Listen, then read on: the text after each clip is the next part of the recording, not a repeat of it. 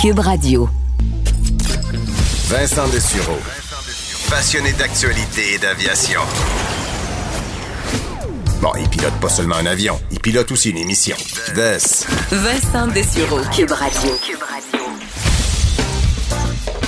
Bon début d'après-midi, bienvenue à l'émission. C'est Vincent Dessureau qui est là encore aujourd'hui. Geneviève Peterson est en vacances, euh, mais sera de retour lundi sans faute après euh, une petite pause en période de relâche.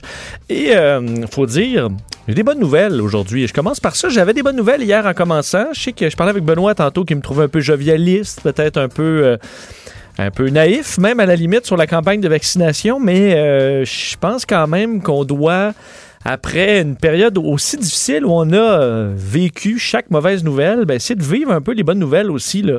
Euh, un peu comme après un hiver difficile, chaque petite joie du printemps, on dirait qu'on les vit en double. Mais je pense qu'il faut le faire aussi avec la, COVID, euh, en commençant par les très les excellentes nouvelles qu'on vient de recevoir sur le... En fait, plusieurs, même nouvelles concernant les vaccins. La première, là, plutôt aujourd'hui, on apprenait que Johnson Johnson, ben, ce vaccin-là était approuvé par Santé Canada. Alors, c'est le quatrième vaccin approuvé au pays. On s'entend, on, le savait un peu hier que ça allait se faire, se faire dans les sept prochains jours. Finalement, il a fallu attendre quelques heures à peine et c'était fait. Évidemment, Johnson Johnson, c'est un vaccin à une dose. C'est super. Ça règle euh, des cas beaucoup plus rapidement. Là, le problème, c'est qu'on a commandé 10 millions de doses, mais c'était le, quand, quand on allait les recevoir. On n'a pas reçu beaucoup plus d'informations, à l'exception qu'on devrait commencer à avoir des doses euh, dès le prochain trimestre. Alors, avril, mai, juin, quelque part là-dedans. Évidemment, ça peut arriver euh, plus en juin là, aussi. Mais euh, Johnson Johnson va arriver. Alors ça, c'est quand même une bonne nouvelle. Mais la grosse bonne nouvelle aujourd'hui, c'est a été dite par le premier ministre Trudeau tantôt. Comme quoi, on a passé à travers des retards, entre autres du côté de Pfizer. On s'en souvient, ça a été douloureux parce que les premières doses de vaccins, c'est pour la, clientèle la plus vulnérable. Donc, chaque report là, était coûteux en vie humaine. Euh, ben là, c'est l'inverse qui arrive. Et Justin Trudeau annonçait que Pfizer ne reporte plus des doses, mais les devance. Alors, on annonçait que Pfizer va nous envoyer euh, un trimestre plus tôt, enfin, on va devancer de quelques mois 3,5 millions de doses. Et entre autres, pour le mois de mars, on est déjà dans le mois de mars et d'ici la fin du mois de mars, on ajoute 1,5 million euh, de doses de vaccins. Donc, Justin Trudeau s'était engagé, l'avait répété, puis à travers les tempêtes où on n'était vraiment pas sûr des chiffres, euh, il nous disait il y aura 6 millions de doses avant la fin mars. Mais ben là, on va être à 8 millions de doses. Alors, c'est une bonne nouvelle, parce que moi, j'ai toujours dit, dans les périodes au début, là, on verra si euh, les chiffres se confirme ou pas à la fin du trimestre, là, qui se termine en mars, à savoir, oui, les compagnies peuvent nous les envoyer à la fin du trimestre, mais est-ce qu'ils vont nous les envoyer pour vrai? Bien là, semble que oui, parce que les doses vont arriver. Alors ça, c'est une excellente nouvelle. Euh, on a vu que l'Alberta annonçait qu'on s'attend à donner à tous les Albertains au moins une dose avant la fin juin. Alors, est-ce que c'est des annonces qui vont venir chez nous? Évidemment, pour que ça se concrétise, il faut euh, créer une opération vaccination euh, phénoménal au Québec et au Canada. Et d'ailleurs, Christian Dubé annonçait que là, on veut mobiliser, on sait qu'on étire le plus possible ce qu'on peut faire au niveau gouvernemental avec les grandes campagnes de vaccination. Normalement, pour l'influenza, on est capable d'atteindre 250 000 personnes par semaine, ce qui est énorme. On pourrait étirer ça jusqu'à 400 000. On ajoute 200 000 doses par jour des pharmaciens qui va arriver. Et là, on veut 200 000 doses dans les entreprises. Alors, on demande à des entreprises de vacciner leurs employés, leurs familles, peut-être même des gens de la communauté là, autour. on peut imaginer des grandes compagnies d'assurance, euh, des, grandes entreprises qui décident d'avoir leur propre campagne de vaccination en allant chercher des gens dans le du Je contribue. Là. Il y a 3700 volontaires, des vétérinaires, d'autres qui ont eu leur, leur formation. Et là, imaginez-vous, donc, une entreprise peut dire, ben, moi, je vais faire mon opération vaccination. C'est parfait parce que ça désengorge le reste du réseau. Et il y a un avantage pour l'employeur qui est de vacciner ses employés rapidement. Il ne veut pas être un employé euh, et message à nos patrons. On serait content. Alors, c'est une bonne chose, je pense, pour les employeurs qui vont peut-être essayer d'organiser rapidement leur campagne. Et l'objectif ultime, quoique très ambitieux, est de vacciner un million de Québécois par semaine. Ça, on y croyait à peine il y a quelques semaines. Un million par semaine. Euh, ça permettrait de gérer la pandémie. Si le vaccin reste efficace, ben on va passer à travers dans les prochains mois ça va être terminé. Si, tout, si, tout, si tout se tient, évidemment, qu'il n'y a pas d'autres variants qui viennent nous, nous surprendre, mais il y a du positif. Alors, gros positif là-dessus sur les vaccins, c'est une euh, très bonne nouvelle. On va les prendre euh, quand ils passent. Alors, opération vaccination. Puis je dis, il faut mettre l'énergie qu'il faut. Le rendu là, euh, mettons toutes les chaque semaine ou mois qu'on reporte la, reprise économique parce qu'on la, la campagne de vaccination fournirait pas, par exemple, le coût de ça est bien dans ma tête, bien plus important que le coût d'aller chercher d'autres professionnels puis de, mettre tous les efforts qu'il faut pour vacciner le plus de gens possible. L'autre bonne nouvelle, ça généralement c'est quand même le sujet numéro un chez les Québécois, la météo. Euh, là aujourd'hui il fait soleil, il fait froid par contre. Je ne sais pas si vous avez vu les euh, prévisions pour la semaine prochaine. On attend des températures, alors qu'on est qu'en début mars, euh, pouvant atteindre de 11 à 14 degrés, dépendamment des endroits, entre autres Montréal, Montérégie, l'Estrie. Mais ce sera euh, du beau temps pour une fait pratiquement toute la province à certains moments la semaine prochaine. Est-ce qu'on peut dire que l'hiver est derrière nous? Peut-être pas. On va aller euh, poser la question à une météorologue chez Environnement et Changement climatique Canada, Brigitte Bourque, qui est en ligne. Madame Bourque, bonjour. Bonjour. Euh, température aussi chaude en, disons, la première moitié du mois de mars, est-ce que c'est quelque chose euh, d'inhabituel au Québec? Euh, c'est pas inhabituel. Mois de mars, on commence justement à voir nos premiers 10, 12 degrés Celsius en général. Euh, là, la semaine prochaine, justement, on va être autour du 10, euh, 12 mars. On commence, la chaleur commence à se pointer le bout du nez. C'est le combat entre la masse d'air chaud au sud et la masse d'air froid au nord. Et puis, autant qu'il sera possible d'avoir des températures de moins 10 dans les prochains jours, ce qu'on ne voit pas, là, mais c'est toujours normal au mois de mars d'avoir de toutes les couleurs OK. Parce que là, en fait, décrivez-nous un peu ce système qui, va arriver dans les prochains jours et dépendamment un peu du, des régions, qu'est-ce que ça va amener comme température? Ben en fait, euh, à partir de lundi, je vous dirais, il y a un système dépressionnaire en, en provenance euh, du Colorado qui va remonter vers le Québec. À l'avant de ça, il va y avoir une bonne poussée d'air doux des vents du sud. Euh, les températures vont graduellement augmenter.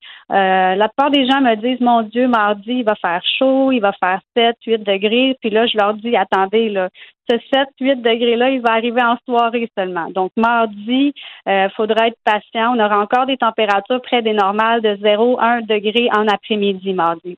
Donc, c'est seulement mercredi que là, la douceur va vraiment rentrer sur le, sud et le centre du Québec avec, comme vous l'avez dit, des températures de près de 10 degrés.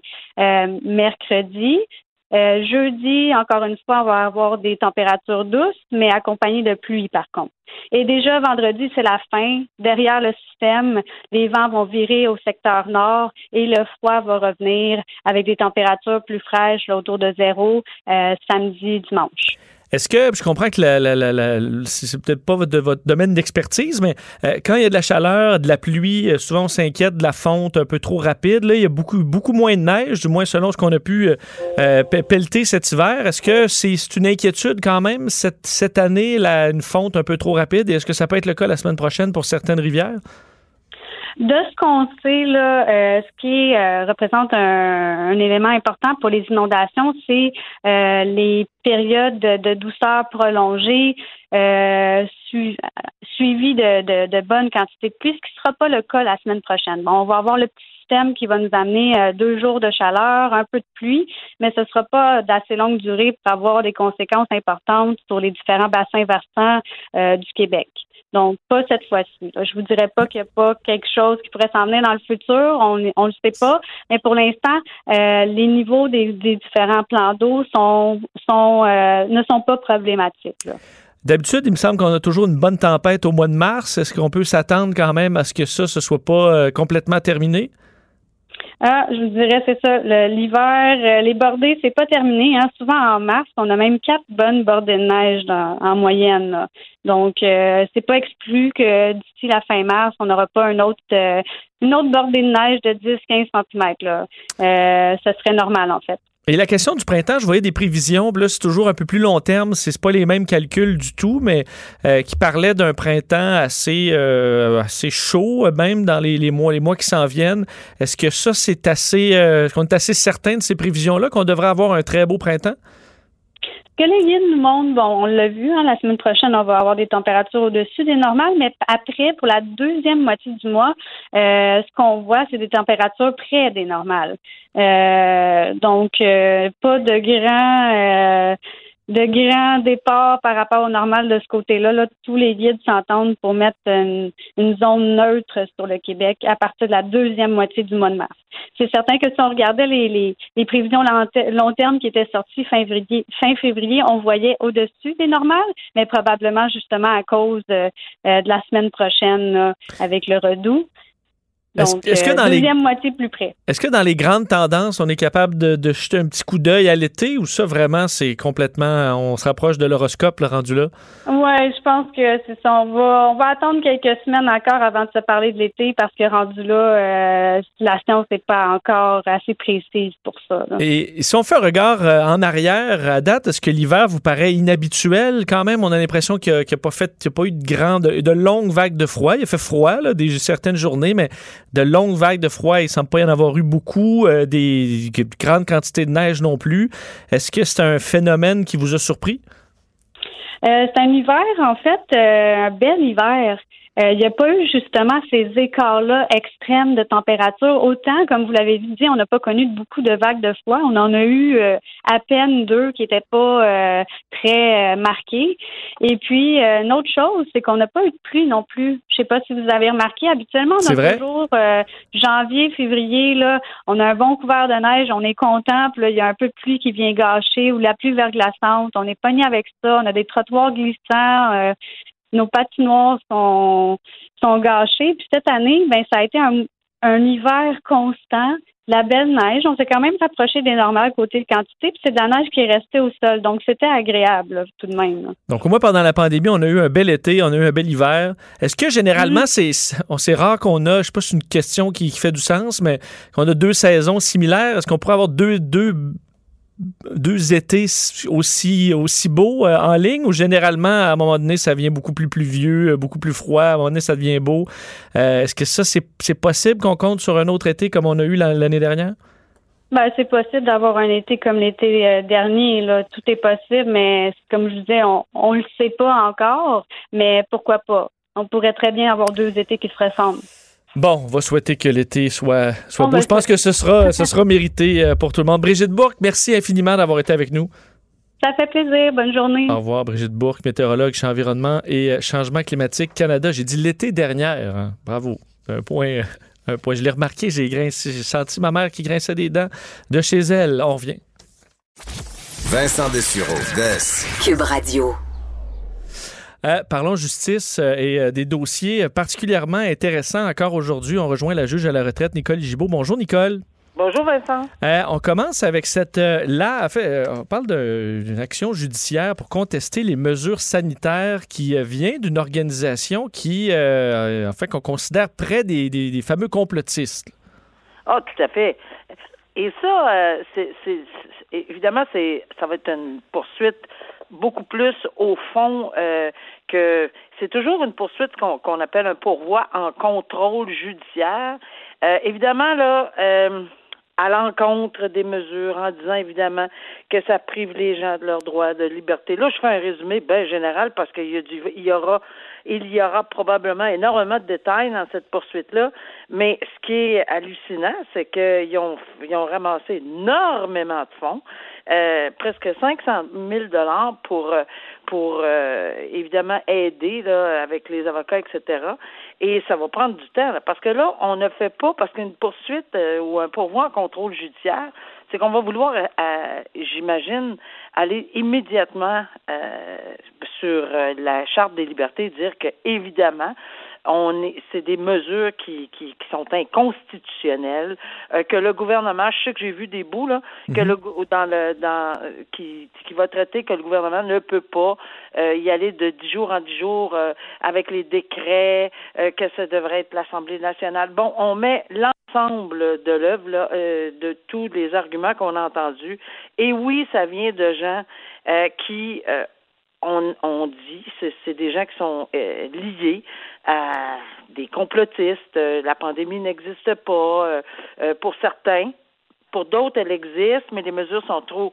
C'est pas comme ça que ça devrait être devrait être fait. Là, euh, on ne devrait pas euh, avoir ce genre de mesures restrictives-là. Mm. Puis on a des, des experts, mais il n'y a pas d'experts au Canada. Il n'y a pas d'experts, peut-être pas au Canada, mais je parle au Québec. Oui, on est allé chercher des, euh, les experts qui faisaient notre affaire. Ben, c'est comme dans toute cause quand même, mais on est allé chercher quoi en Europe, entre autres? On est allé chercher des experts un petit peu partout qu'on dit qu'on va amener. Là, puis il y a des noms là-dedans, puis des gens qui ça fait un peu, on a déjà entendu des noms, là, mais il y a des, il y, en a qui sont vraiment là, de nature à dire il n'y en a pas de pandémie. Je sais pas vous prenez ça, mais il n'y en a pas de pandémie.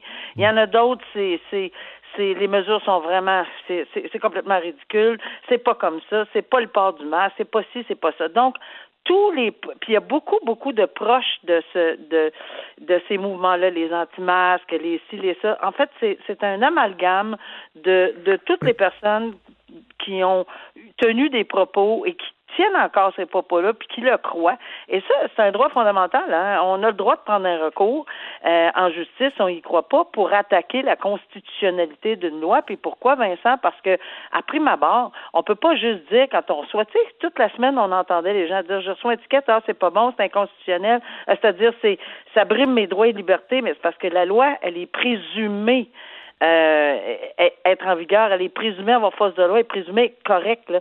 Fait que il faut attaquer sa constitutionnalité. Ça, c'est euh, long.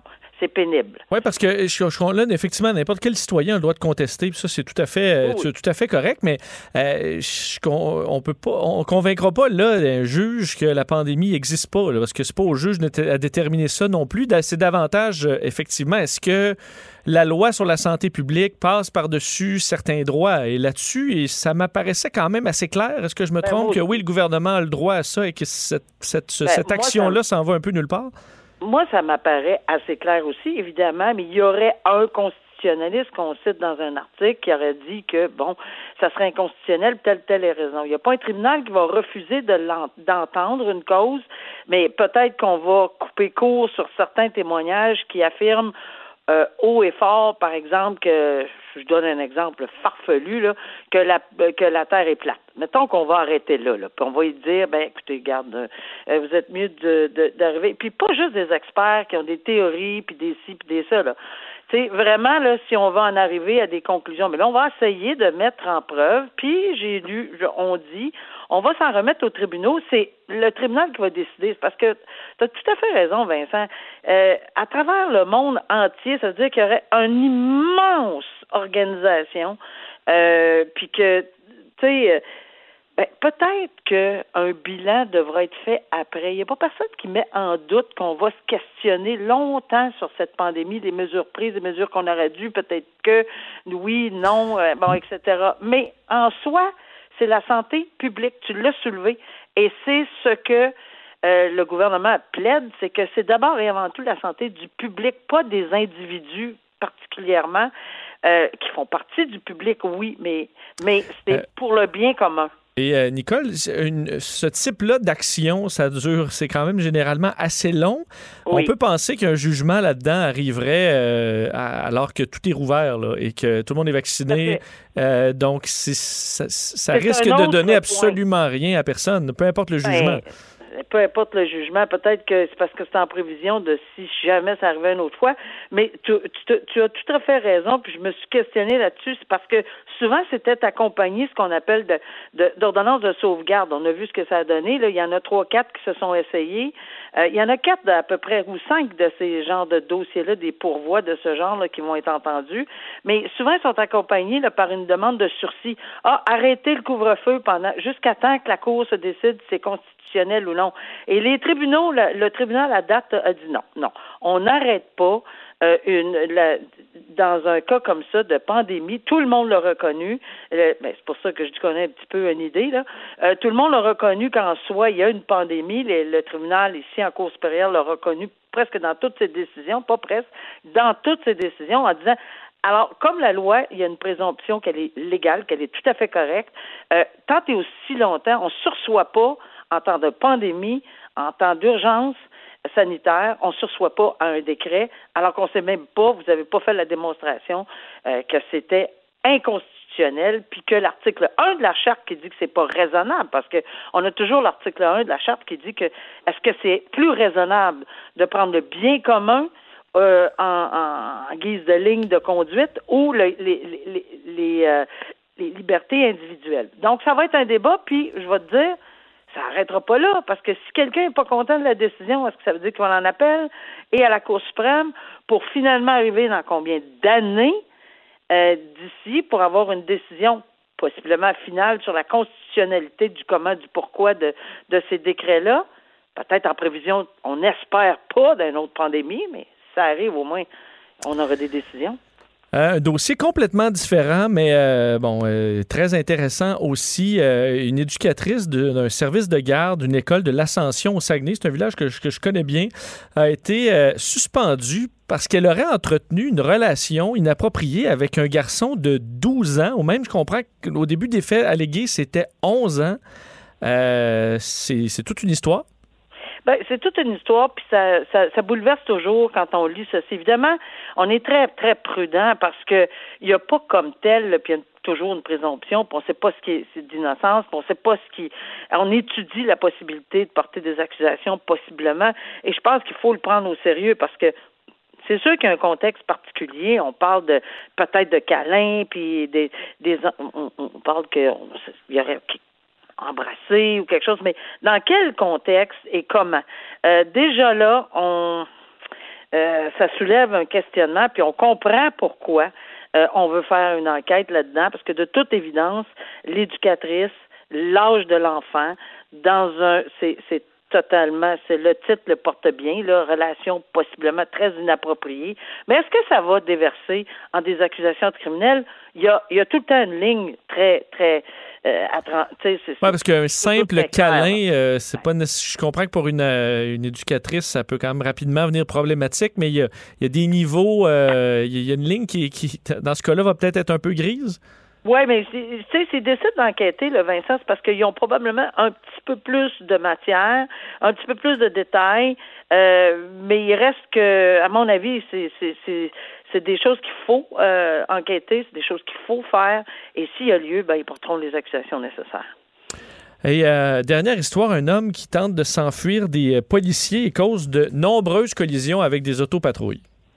Oui, ça, c'est jamais une très bonne idée de sauver, premièrement, mais là, on a compris qu'à la toute fin, quand ils vont l'avoir rejoint, qu'il était dans un état complètement, peut-être psychotique, on ne sait pas, là, mais il, fait, il va faire face, fort probablement, à une quantité, une panoplie, de kyrielle d'accusations qui part de vol à main armée parce que il, aurait fait, alors euh, évidemment on parle toujours au, au futur, là, qu'il aurait endommagé des voitures, il aurait euh, fait un vol dans un dépanneur, un vol qualifié dans un dépanneur, il s'est sauvé, il cherchait de la nourriture, il n'y avait pas de carte bancaire qui marchait, il n'y avait pas de sous.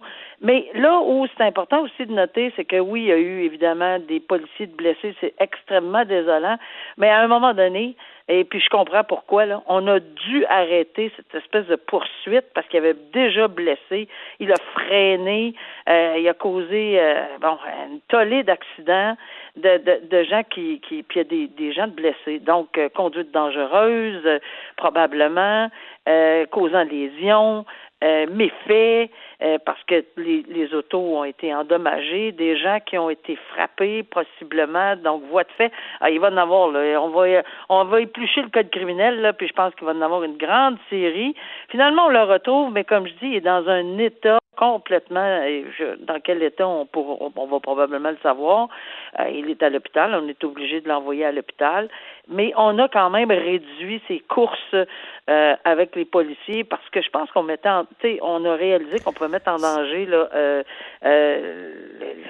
la vie des gens sur l'autoroute 15 puis aux intersections de, de la je me souviens plus quelle exactement, mais où c'est quand même assez achalandé. Oui, sur la voie de desserte là, dans le secteur de l'échangeur 1540 à Montréal. Puis ça, on avait, on avait interrompu la, la poursuite. Ce qu'on fait maintenant, je pense que c'est très rapidement parce qu'on s'est rendu bien compte. De toute façon, tu as la plaque là, assez facilement avec l'enquête, tu es capable de retrouver ces gens-là plutôt que les poursuivre indéfiniment, là, comme à certains endroits aux États-Unis risque de, tuer des gens. Absolument, puis c'est une des raisons, puis c'est très dommage qu'au début, ça soit arrivé à ces policiers-là qui, qui, ont tenté avec un tapis clouté. En tout cas, il n'y a rien qu'ils n'ont pas essayé, mais euh, il n'est pas vraiment pas sorti euh, de ces problèmes-là avec, avec tu, tu augmentes un, les infractions, évidemment, en faisant de tels gestes. Ça que ça diminue pas, là, ça, ça, au contraire, ça va augmenter. Puis dans les facteurs à considérer, ça va être extrêmement important également. Des dossiers de poursuite policière, c'est quand même assez, euh, assez rare. Ben oui, il y en a, mais euh, oui, ça, ben de plus en plus maintenant, je pense que on demande d'être d'agir avec prudence, évidemment dans un contexte où il y a une urgence totale, il faut vraiment pour des raisons de sécurité X là, euh, où, on s'attend à ce que la personne peut peut-être causer euh, euh, ou aller s'en aller faire un acte criminel qu'on ne pourra plus tu sais, un meurtre ou quoi que ce soit, là, il faut vraiment essayer de l'arrêter avant. Mais à moins, tu sais, si on poursuit quelqu'un pour un, un billet, là, puis qu'on on, a une personne de blessée ou, ou décédée parce qu'on a tenté de remettre un billet. Je pense qu'il y a un équilibre. parce qu'un un, un, policier là, qui est en poursuite et qui va à une vitesse folle euh, fauche quelqu'un, est-ce que ce policier-là peut être accusé? Ben, il va certainement se retrouver devant le BEI. Alors, le bureau des enquêtes indépendantes, et là, il y a une enquête qui va être déclenchée dépendante des circonstances, puis pourquoi, puis quand, puis comment. Puis euh, c'est sûr que toutes sortes d'actions peuvent être prises à l'encontre de, de, de, tels gestes. Ils sont toujours imputables, tout, tout, la population, puis la population le sait, puis euh, euh, évidemment, mais je pense que maintenant, on voit de, enfin, j'ose espérer qu'on voit de moins en moins ces, ces espèces de courses folles. C'est pas des policiers là, mais une course folle par quelqu'un, puis qu'on applique là à 150% la vapeur dans les autos de police, puis causer des accidents, où on met le public. Je pense que vraiment, on fait attention à ceci maintenant. On, l'espère en tout cas. Nicole, un gros merci. Bon week-end. Bon week-end. Au revoir. Nicole Gibault, juge à la retraite. On s'arrête, on vient. Avec Vincent Dessureau, les plus récentes nouvelles sont toujours dans son radar. Vous écoutez Vincent Dessureau commencer l'émission avec les, bonnes nouvelles, euh, les vaccins qui arrivent même un peu plus vite que, prévu. On n'a pas dit ça souvent, mais au Canada, ça arrive. On, est, on peut être positif. Je pense qu'on s'en sortira dans les prochains mois. Évidemment, là, ce sera place à la reprise. Euh, on veut ceux qui, évidemment, ont perdu leur travail depuis des mois, ben, que ça reprenne, qu'on puisse ouvrir l'économie et que ça roule à plein régime. Mais évidemment, il y aura des interventions à faire au niveau du gouvernement, au niveau de, l'entreprise privée. Euh, beaucoup de choses pour reconstruire ben, l'économie. Là, on peut pas dire la reconstruire au complet. L'économie a tenu le coup, mais disons, elle sort de là quand même amochée. Et euh, on a empilé des dettes à niveau, un niveau record, on s'entend, surtout au gouvernement fédéral où le déficit est absolument euh, affreux à voir quand on voit le chiffre. Alors, est-ce qu'on décide de couper, se mettre à couper? Alors que plusieurs vont dire, ben attention, si on se met à couper, la, machine ne va pas repartir. Alors, est-ce qu'on dépense? Mais là, à quel point on peut dépenser? Il y aura des grandes questions au niveau du, euh, rôle du gouvernement là-dedans. Est-ce que ça peut changer profondément le rôle du gouvernement dans l'économie? Euh, dossier très intéressant de l'IRIS, l'Institut de recherche et d'information socio-économique, euh, qui fait un dossier, justement, comment planifier l'après-COVID, un choix entre austérité et résilience pour analyser un peu vers où l'économie du Québec pourrait s'en aller, pour en parler. Il est politologue et chercheur à l'IRIS. Guillaume Hébert est en ligne. Guillaume, bonjour. Bonjour. Euh, quand même, de le gouvernement va faire face à de, grandes questions. Est-ce que le premier problème, c'est justement ça, le fait qu'on vient de, de s'endetter pour des décennies, mais on ne peut pas vraiment s'arrêter de dépenser? Est-ce que je me trompe? Euh, oui, c'est vrai, vous avez raison. Il faut continuer de stimuler l'économie. Vous avez tout à fait raison, mais là où vous n'avez pas raison, c'est sur la question de l'endettement. La, dette n'est pas du tout un problème présentement. Le déficit, oui.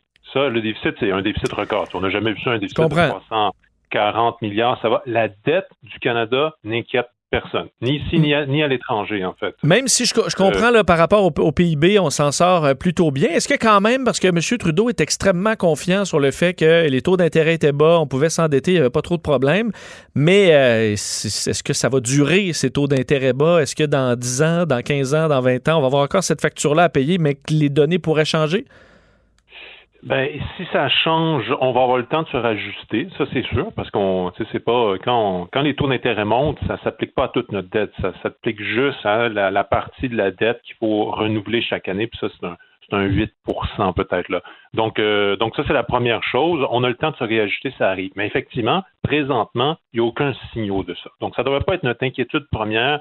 Ça ne devrait pas être. Là. Puis, je pense que c'est important de le mentionner aussi. Hein. Ce qu'on a fait avec la, PCU euh, ou les, les, dépenses du gouvernement fédéral, euh, on est intervenu comme tous les pays l'ont fait. On l'a peut-être fait un petit peu plus que les autres, mais on a beaucoup plus de marge de manœuvre que les autres. Parce que la situation du Canada, l'endettement, je le dis encore, c'est la meilleure des pays du G7. Euh, donc, l'austérité, euh, selon vous, on oublie ça. on ne commencera pas à couper dans le but de, retrouver même un surplus au niveau des gouvernements. Ce ne sera pas le temps de faire ça. Exact. Ben ça, je pense, c'est même, je dirais, une bonne surprise. Hein, si on fait, si on fait la comparaison avec la dernière crise, présentement, il n'y a pas grand monde qui vraiment, beaucoup d'analystes, puis certainement pas les institutions internationales, qui vont nous dire c'est le temps de couper. Alors même on entend le contraire. Hein, les institutions, c'est surprenant, des institutions qui depuis tellement d'années s'assuraient de nous ramener à la discipline budgétaire, là, ils font un peu le contraire en disant, ben là, écoutez, euh, on a une relance verte à financer, là, dépensez donc, parce que les institutions internationales ont très peur, effectivement, qu'on étouffe l'économie, comme vous avez dit d'entrée de jeu. Donc, et, on le voit, hein, au Canada, présentement, les débats au fédéral, ou en tout cas, au Québec, quand on parle du fédéral présentement, ce qu'on entend de, de plus, disons, catégorique, c'est de dire ça va nous prendre éventuellement des ancrages fiscaux. Hein. Il n'y a pas de gens qui appellent à l'austérité immédiatement. Mais bon, le euh, problème, c'est que les gens pourraient la vouloir plus tard. Là, ça, c'est un autre Est-ce que euh, les, gouvernements, et là, évidemment, euh, en ce moment, le gouvernement mène un peu tout parce qu'on est, on est en situation de crise, est-ce qu'ils devront garder une mainmise plus grande sur l'économie dans la mesure où vous parliez de virage d'économie verte, ça demande des décisions importantes dans certains cas de piler sur certains, sur certains pieds. est-ce qu'on verra un gouvernement plus interventionniste au niveau de l'économie pour s'assurer que la reprise se fasse de la bonne façon? Je, pense que oui. Je pense que oui. Euh, et, je pense que c'est là qu'il faut, euh, va falloir faire preuve de créativité, d'ouverture d'esprit, tout le monde ensemble, parce qu'il y a des choses qui sont en train de bouger là. On, s'en rend compte, que ce soit aux États-Unis, que ce soit l'Union européenne, euh, même la question de déficit zéro et les remises en question, en, question présentement. Là, on pourrait rentrer, puis on le fera pas parce que ce serait compliqué, mais toute la question de la politique monétaire, hein, de la création d'argent, on a fait beaucoup de blagues avec ça, avec le, gouvernement Trudeau qui imprime l'argent. En même temps, on s'est remis à utiliser des leviers économiques qu'on se refusait euh, d'utiliser pendant plusieurs décennies. Et, je pense qu'on avait tort, en fait. Je pense qu'on avait plus de marge de manœuvre qu'on croyait pour que l'État puisse investir dans l'économie. Parce que c'est ça l'affaire, c'est ça qu'il faut comprendre. Si, si ce n'est pas l'État qui investit et donc qui s'endette à un certain niveau, c'est sur les ménages et sur les entreprises privées qu'on fait porter ce fardeau de l'endettement et de l'investissement. Une économie ne fonctionne pas par magie, par, hasard, par, par chance. Ça prend l'investissement. Et comme je dis, si ça ne vient pas du public, ça va venir des ménages. Euh, euh, c'est là qu'on est. On est en train de revoir notre façon de faire l'économie. C'est sain, à mon avis. Vous parlez d'ailleurs dans, votre dossier d'une nouvelle approche. En fait, vous parlez de résilience de l'économie et un terme, la double boucle de l'économie résiliente. C'est quoi? Oui, euh, c'est une proposition qu'on fait. On essaie de mettre tout ça ensemble parce que ce qu'on, ce qu'on comme je disais tout à l'heure, à court terme, l'austérité sur le, dans, le portrait, c'est une bonne chose. Mais beaucoup de gens se disent oui, mais il va falloir y venir plus tard. Hein. il va falloir couper plus tard. Donc, le débat pour certains, c'est l'austérité, on l'a fait tout de suite ou on l'a fait plus tard? Nous autres, ce qu'on dit, c'est qu'il faut changer ce débat-là. Il faut complètement changer le, cadrage du débat. Il faut se dire l'austérité ou la résilience. C'est ça le vrai choix. Est-ce qu'on fait de l'austérité ou on fait de la résilience? Ça veut dire quoi? La résilience, ça veut dire assumer le fait que euh, on va avoir, euh, peut pas avoir un, système qui est aussi fragile quand il y a une pandémie qui frappe. On, on devrait avoir un système plus solide, mais on va avoir aussi besoin d'un système beaucoup plus solide pour résister aux changements euh, climatiques, aux défis environnementaux qui sont devant nous. Et j'ajouterais même là-dedans, parce qu'on en parle aussi beaucoup dans, notre, dans notre, brochure, et c'est aussi le but de la, la double boucle, la question des inégalités présentement, elle pose aussi des questions existentielles sur nos sociétés. Euh, et il faut y répondre aussi. Donc, dans notre double boucle, il y a quoi? Il y a d'un côté une transformation de notre économie pour qu'elle soit plus solide, qu'elle soit plus démocratique d'une part, mais aussi plus respectueuse dans l'environnement. Et de l'autre côté, ce qui vient avec, c'est toute une nouvelle approche de redistribution de la richesse. Donc, c'est les deux choses dans notre double boucle, le nouveau maillage économique et la nouvelle politique budgétaire. Je dévie un peu euh, de l'intervention des gouvernements, mais sur cette reprise, il y, a quand même des, euh, cas typiques un peu euh, à travers la pandémie. Tu as ceux qui en ont vraiment arraché. on peut penser à des, des, gens dans le domaine de la restauration qui avaient de très bons salaires, qui sont tombés sur le chômage ou sur la PCU, pour qui c'est une grande baisse de salaire. Des gens dans le monde artistique aussi. Donc, il y en a qui comptent les mois, qui ont très hâte de s'en sortir, qui vont s'être endettés dans certains cas. Mais il y en a plusieurs qui étaient en télétravail, qui n'ont pas manqué une journée de salaire et qui ont, pas qui ont arrêté de dépenser au restaurant, qui sont pas partis en voyage. Et là, euh, qui se sont montés un petit pactole pendant la pandémie et qui euh, attendent euh, que, ça reparte pour pouvoir dépenser. Croyez-vous à ça qu'il y aura une reprise quand même assez rapide quand les gens pourront se mettre à dépenser puis qu'ils vont, vont courir un peu comme on le fait dans les boutiques de sport. Ça s'achète des vélos hors de prix parce qu'on achète un peu ce qu'on pourra faire cet été. croyez-vous que ça aura un effet assez rapide pour repartir l'économie, le fait que les gens en ont accumulé quand même de l'argent? Ça pourrait, ça pourrait peut-être donner un petit coup, un petit boom. Hein. C'est, souvent ce qu'on observe après une récession. Euh, euh, ça, va en fait nous renseigner sur à quelle vitesse va se faire la, reprise.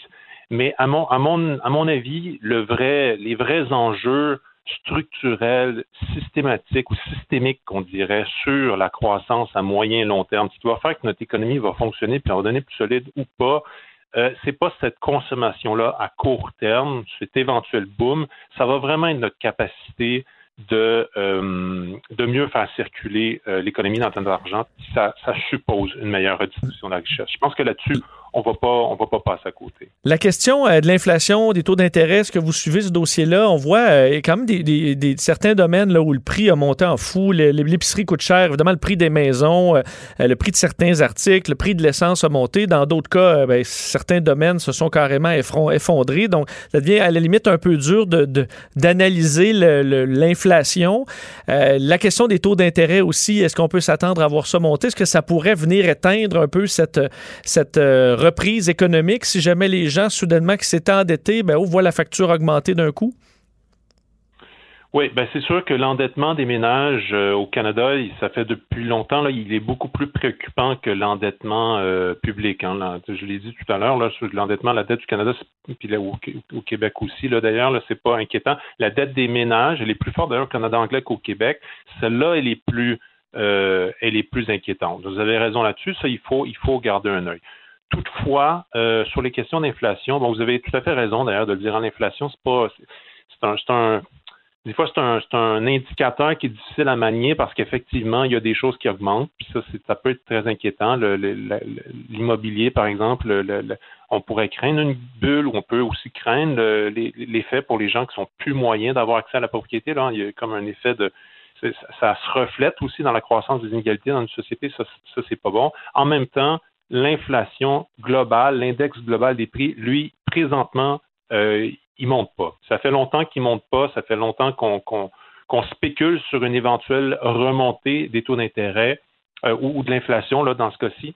Euh, et, euh, et, pour le moment, ben on, on la voit pas. C'est vrai aux États-Unis, c'est vrai au Canada. donc pour le moment, ça va. Même que certains à l'échelle internationale, c'est plus de la déflation des baisses de prix qui qui qui, qui suscite l'inquiétude euh, qu'une augmentation des prix. Donc, de ce côté-là, ça va. Et sur le côté des, taux d'intérêt, ça serait suicidaire si les banques centrales se lançaient trop vite dans une remontée euh, de ça. Ils le savent très bien. Donc, encore là, c'est le genre de politique sur lesquelles on, pourrait euh, s'ajuster advenant que ça reparte à la hausse. Ben, on comprend que les gouvernements sont dans le jus pour gérer la pandémie et qu'il y aura euh, tout autant de travail à faire dans les mois suivants pour faire les bons choix pour euh, bien repartir la machine.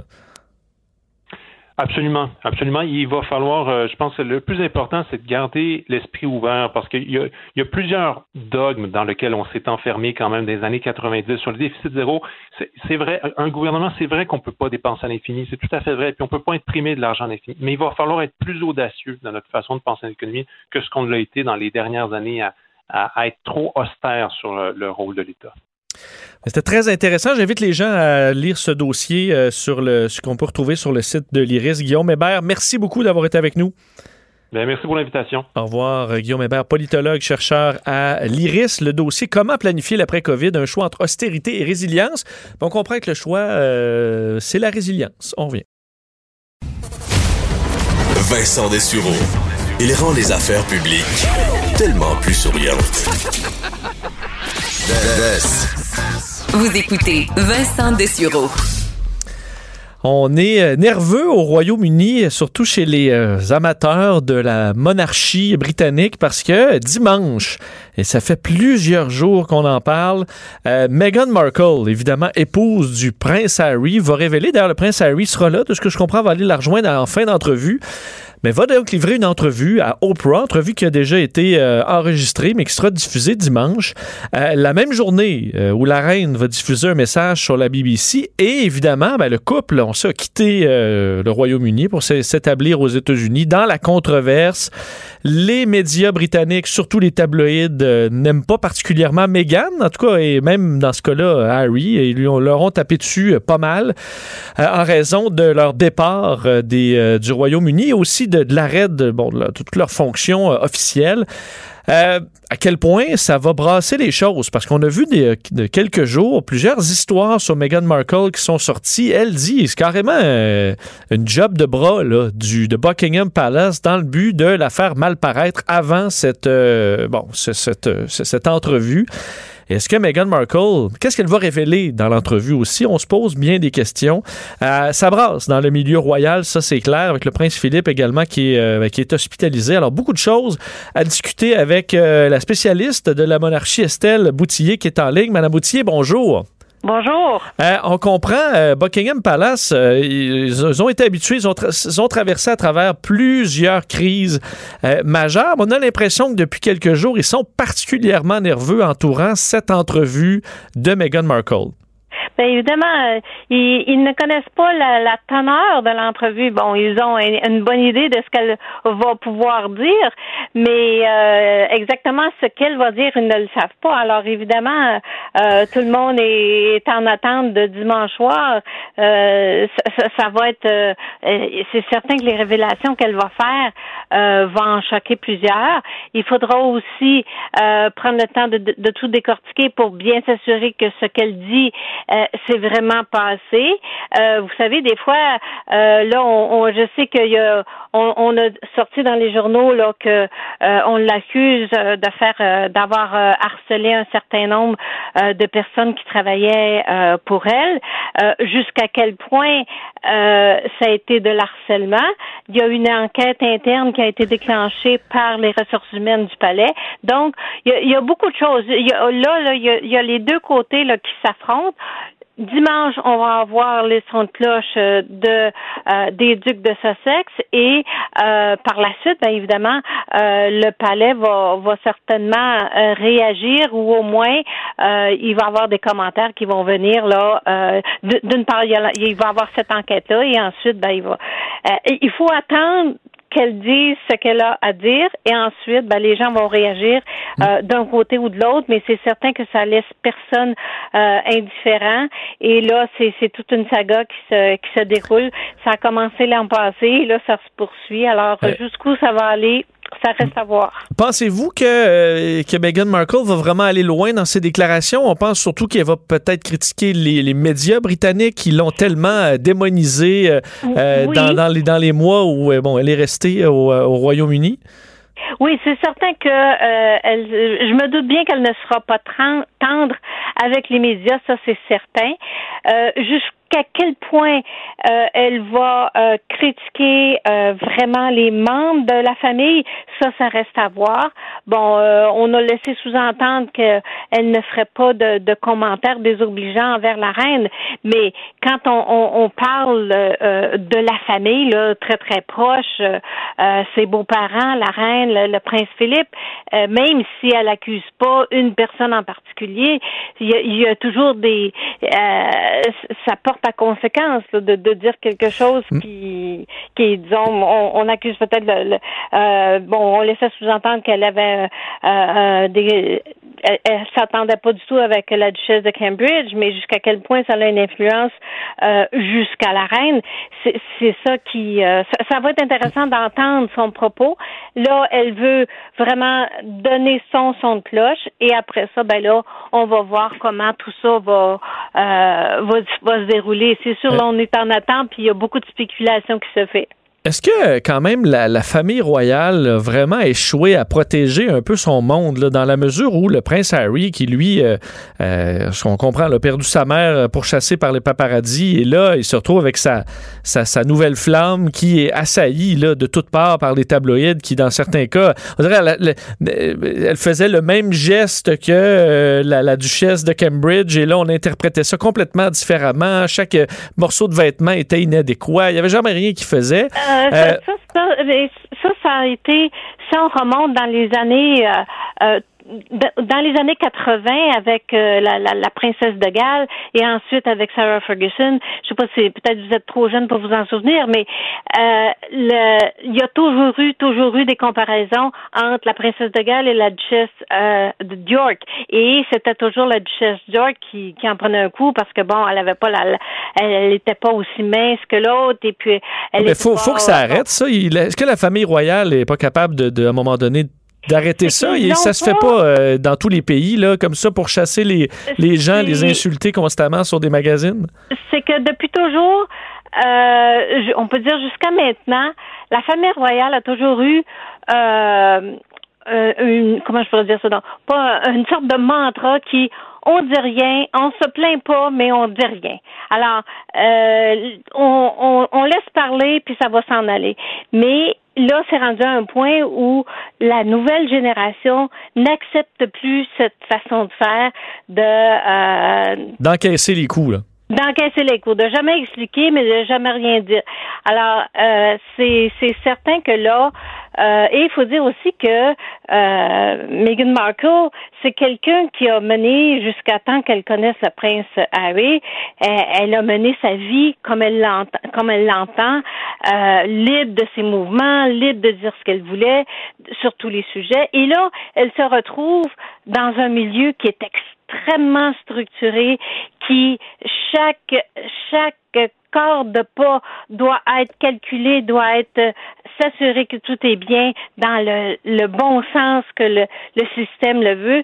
Et c'est là que, euh, tant qu'à moi, cette tension-là a pas aidé. Donc, euh, elle a eu des réactions là vraiment là euh, ben écoutez là faut, moi je veux vivre là et c'est c'est ça là qui c'est c'est vraiment deux types de deux façons de vivre qui, qui s'affrontent et euh, évidemment la monarchie britannique c'est tout un système qui est là depuis euh, ah oui. des, des, centaines d'années alors qu'elle elle arrive avec c'est sûr elle a plein d'idées, elle veut changer des choses, mais euh, en quelque part, quand elle a décidé qu'elle épousait cet homme, ce prince, euh, il y avait, c'était pas seulement un homme qu'elle épousait, c'était tout un système, et c'est là euh, que je pense que la, la, la coche n'a pas été bien cochée. Mais juste, justement là-dessus, euh, est-ce que euh, il y a eu des séries, ben on passe immédiatement à The Crown, la grande série évidemment très très romancée sur la, monarchie britannique, mais là-dessus parce que plusieurs ont dit ça, là, évidemment Meghan Markle, l'épouse de Prince Harry, elle se doute un peu de ce qui s'en vient, mais en même temps, on a pu voir entre autres dans The Crown un peu l'histoire de la princesse Diana qui s'est retrouvée qui est tellement aimée des Britanniques et qu'on le voit, là, elle s'est retrouvée un peu là-dedans aussi, avec une petite amourette, mais après ça, se rendre compte qu'elle embarque dans un système qui. Euh, qui, qui, t'écrase, là, ou presque. C'est, si tu euh, rentres pas dans le moule, on va se débarrasser de toi. Et là, est-ce que ça a peut-être amené les Britanniques à réfléchir un peu et soudainement être un peu plus, euh, à pardonner un peu plus à Meghan Markle? d'aller jusque-là, je suis pas certaine.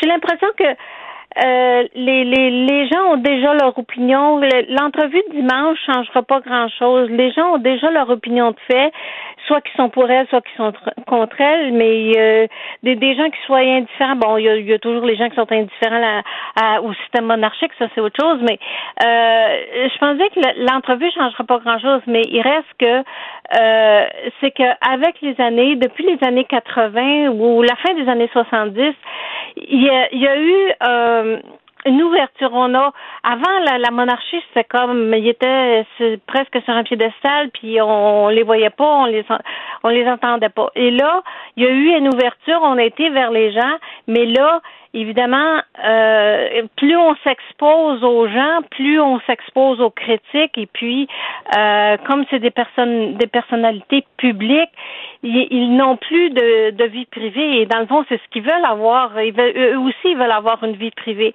Et autrefois, euh, si on remonte, disons, pas, pas aussi loin, jusque dans les années fin des années 50, début des années 60, les princes, les princesses se mariaient, les familles royales se mariaient entre elles. Euh, c'était l'arrière petit cousin qui mariait, bon, mhm. la, sixième génération. Alors là, c'était des gens qui vivaient toujours dans le même système, donc ils comprenaient les règles du système. Mais là, depuis les années 60, les, les princes, les princesses ont commencé à épouser des, des, des gens qui ne faisaient pas partie de ce système-là. Et là, ces gens-là, la, la, la marche est tellement haute que il y en a qui ont réussi à, à bien la franchir, mais il y en a eu comme euh, Diana, a, même la, la, princesse de Galles, elle a été, elle faisait partie de l'aristocratie, puis la marche a été extrêmement haute pour elle il y en a qui ont, qui ont suivi, qui n'ont pas été capables de, de, Et plus ils sont proches euh, du trône, dans le sens comme Diana, ben, elle était, euh, si elle avait vécu, il y aurait et qu'elle était restée euh, l'épouse du prince Charles, elle serait devenue reine un jour. Donc, plus on est près euh, du, dans, on est proche de la, tête dans l'ordre de succession au trône, plus c'est difficile. Prenez euh, le, le, prince William quand il a décidé euh, de marier euh, Kate Middleton, il l'a pas marié dans l'espace d'une année. Ils ont sorti presque un peu plus de dix ans ensemble avant de poser le geste. Et même il y a eu une période en, en 2007 où ils se sont laissés pendant un certain temps. Donc, et, et, c'est une Anglaise qui qui était qui connaissait déjà c'était quoi la, mhm. le système monarchique dans son pays. Donc, c'est ça, c'est très très très difficile pour quelqu'un qui n'a qui n'a pas grandi, qui n'a pas vécu dans ce système-là, de d'y entrer et puis d'y trouver sa place d'une façon facile il y a toujours, toujours des contraintes au point que euh, ça se demander si un jour les, les, les, les, les le, système, le système tombera pas, mais euh, il va y avoir des changements qui vont suite à ça, ça il va y avoir d'autres changements qui vont être apportés, ça c'est certain. On, on va les, on va le voir dans les prochaines années. Bien hâte de voir cette entrevue et euh, ce qu'on va y apprendre euh, dimanche. Estelle Boutier, merci infiniment. Ça m'a fait plaisir. Au revoir, Estelle Boutier, spécialiste de la monarchie. D'ailleurs, euh, on n'a pas eu le temps d'en discuter, mais le prince Philippe, on sait, est malade. Il aura 100 ans le 10 juin, le prince Philippe, quand même. C'est pas négligeable. Euh, son état de santé euh, semble quand même assez stable. Du moins, on va le suivre dans les, les prochains mois. On revient. Curieux, Curieux souriant, cultivé. Vincent Dessureau, le gendre qu'on voudrait tous savoir. Il a une belle tête de vainqueur. Vous écoutez Vincent Dessureau. Vous savez probablement, je suis assez fasciné par euh, l'appareil politique américain, entre autres euh, ben, les, ces symboles, la Maison Blanche, le Capitole, Air Force One, Marine One et compagnie. Et euh, parmi ces symboles-là, il y en a un que, qu'on va découvrir aujourd'hui, c'est Camp David, donc la résidence des présidents américains en vacances. Pour en parler, il est, ben, enfin, on rejoint tout de suite Guillaume Lavoine, chroniqueur de politique américaine, membre associé à la chaire Raoul Dandurand. Bonjour Guillaume. Bonjour. Euh, est-ce que, d'un, est-ce que je me trompe ou dans les quatre années euh, de M. Trump, on n'a quand même pas beaucoup parlé de Camp David comme dans certaines autres présidences? Non, c'est vrai. C'était pas le. Trump. beaucoup de présidents ont, avaient des, résidences secondaires. Euh, Kennedy, c'était Sport. Euh, Truman, c'était quelqu'un qui aimait beaucoup aller en Floride, comme Trump d'ailleurs, qui avait son domaine dans Mar-a-Lago. Alors, mais tous les présidents sont allés. Il y en a beaucoup, un peu passionnément. Trump, on va le mettre dans le camp de ceux qui ne sont pas allés tant que ça à Camp David. Donc, parle-nous de l'endroit, pourquoi ça existe euh, et pourquoi les présidents s'y retrouvent? Bien, d'abord, il y, a un côté à un moment donné, la Maison Blanche, c'est bien joli, mais euh, ça devient un peu lourd, puis comme tout le monde, puis on est en relâche, c'est un peu ça. La volonté de sortir de la maison ou juste pour aller changer d'air, ou sinon pour travailler, mais dans un cadre un peu plus relax. Ben, les présidents, c'est un peu pareil, tellement que le président Truman disait le bureau ovale, c'est le joyau du système carcéral américain. Alors, on veut sortir de là. Une belle prison. Oui, et alors tous les présidents essayaient de sortir, mais là, pour Camp David, il faut remonter à Franklin Delano Roosevelt. Alors, Roosevelt, lui, élu en 1932, euh, un gars de la marine, adore l'idée d'aller sur. À l'époque, les présidents. Il y, a, y a, bon, il y a un hélicoptère, il y a une limousine. À l'époque, il y avait un yacht euh, qui était euh, pas tellement loin de la Maison-Blanche. Alors, c'était le USS Potomac. Il adorait ça. Mais en 1941, les États-Unis entrent en guerre. Et là, les services secrets, l'idée d'avoir le président sur un bateau euh, facilement atteignable, là, le, le, service secret dit non, ça marche plus c'est trop dangereux. Alors là, trouvons-nous un autre endroit pour aller décompresser. Et là, ils ont trois critères. Hein. Il faudrait qu'il fasse un peu plus frais parce que ceux qui sont allés à Washington l'été le savent, là, c'est extraordinairement lourd, la température, c'est écrasant, tellement qu'avant l'invention de, de l'air climatisé, si vous étiez un diplomate étranger, que vous, on vous envoyait à Washington, vous aviez une surprime sur votre salaire, tellement c'était dur de vivre l'été là-bas. Alors, euh, notre Roosevelt fait un peu d'asthme. Alors, il veut un endroit où il fait un peu plus frais. Il faudrait que ce soit pas trop loin, puis pas trop cher. Et là, c'est là qu'on va aller se diriger du côté du Maryland, le massif des montagnes bleues, 500 mètres d'altitude, donc c'est toujours un peu plus frais qu'à la base. Deux heures et demie de voiture, mais une demi-heure en hélicoptère à partir de la cour arrière de la Maison Blanche. Et au miracle, il y avait déjà un petit camp qui était là, propriété des États-Unis, entre autres parce que c'était un coin où le prédécesseur de Roosevelt, avec son propre argent, euh, Herbert Hoover, s'était acheté un petit 160 euh, quelques acres pour aller à la pêche. Ah. Et il aimait ça, il avait fait aménager un peu, il avait payé ça de ses poches parce que Hoover était très, très riche. Et lorsqu'il a quitté, il a fait don de ce domaine-là au gouvernement américain, aux services nationaux, au service des parcs nationaux. Alors, c'est un peu ça qui est notre base pour Camp David. Et quand euh, Roosevelt arrivera là la première fois, ça s'appelle pas Camp David. Il appelle ça Shangri-La. Parce qu'à l'époque, il y a un roman très populaire qui parle d'un paradis perdu dans l'Himalaya. Et alors Roosevelt prend ce, ce référence-là en disant Bon ben ça va être mon Shangri-La à moi. Ça va s'appeler Camp David après, à cause de Dwight Eisenhower, qui est un bon grand-père qui veut faire plaisir à son petit-fils, qui s'appelle David. Et il va renommer euh, le, camp présidentiel, la retraite présidentielle, Camp David, c'est ce nom-là qui colle depuis ce temps-là. Mais là, euh, on, est arrivé au départ, c'est un petit euh, chalet ou une cabine, et on a dû quand même agrandir ça au fil des années. Est-ce qu'on y a, et là, on se retrouve, tu parlais de 1941, on est en pleine guerre. Est-ce qu'on a installé un bunker, donc dans le but de se, se préparer à quelque chose de plus, de plus grave? Alors, il y a un petit bunker maintenant, mais c'est vrai qu'au départ, c'est un camp de chasse pour avoir la paix. C'est pas exactement branché sur Internet. Mais là, tous les présidents vont amener leur propre réno. C'est un peu comme un chalet qu'on a dans la famille depuis longtemps. Chaque génération ajoute quelque chose. Alors, Truman va dire, OK, mettez-moi ça en hiver, je veux pouvoir euh, que ça serve 12 mois par année. Après ça, c'est une piscine. Après ça, c'est un terrain de tennis, un terrain euh, de golf intéressant euh, là-bas et euh, des pistes de ski de fond, de vélo de montagne, entre autres, développées pour euh, W. Bush, qui voulait euh, complètement décompresser. D'ailleurs, W. Bush disait, le service secret, vous allez me suivre en arrière avec mes vélos de montagne. Et c'était le seul moment dans sa semaine où il voyait personne en avant de lui. Alors, c'est vraiment un endroit où, où, les présidents et leurs familles peuvent se retrouver seuls. C'est une ambiance très, très, très intimiste, Camp David. Et là, les présidents vont faire de la natation. Clinton adorait jouer au golf.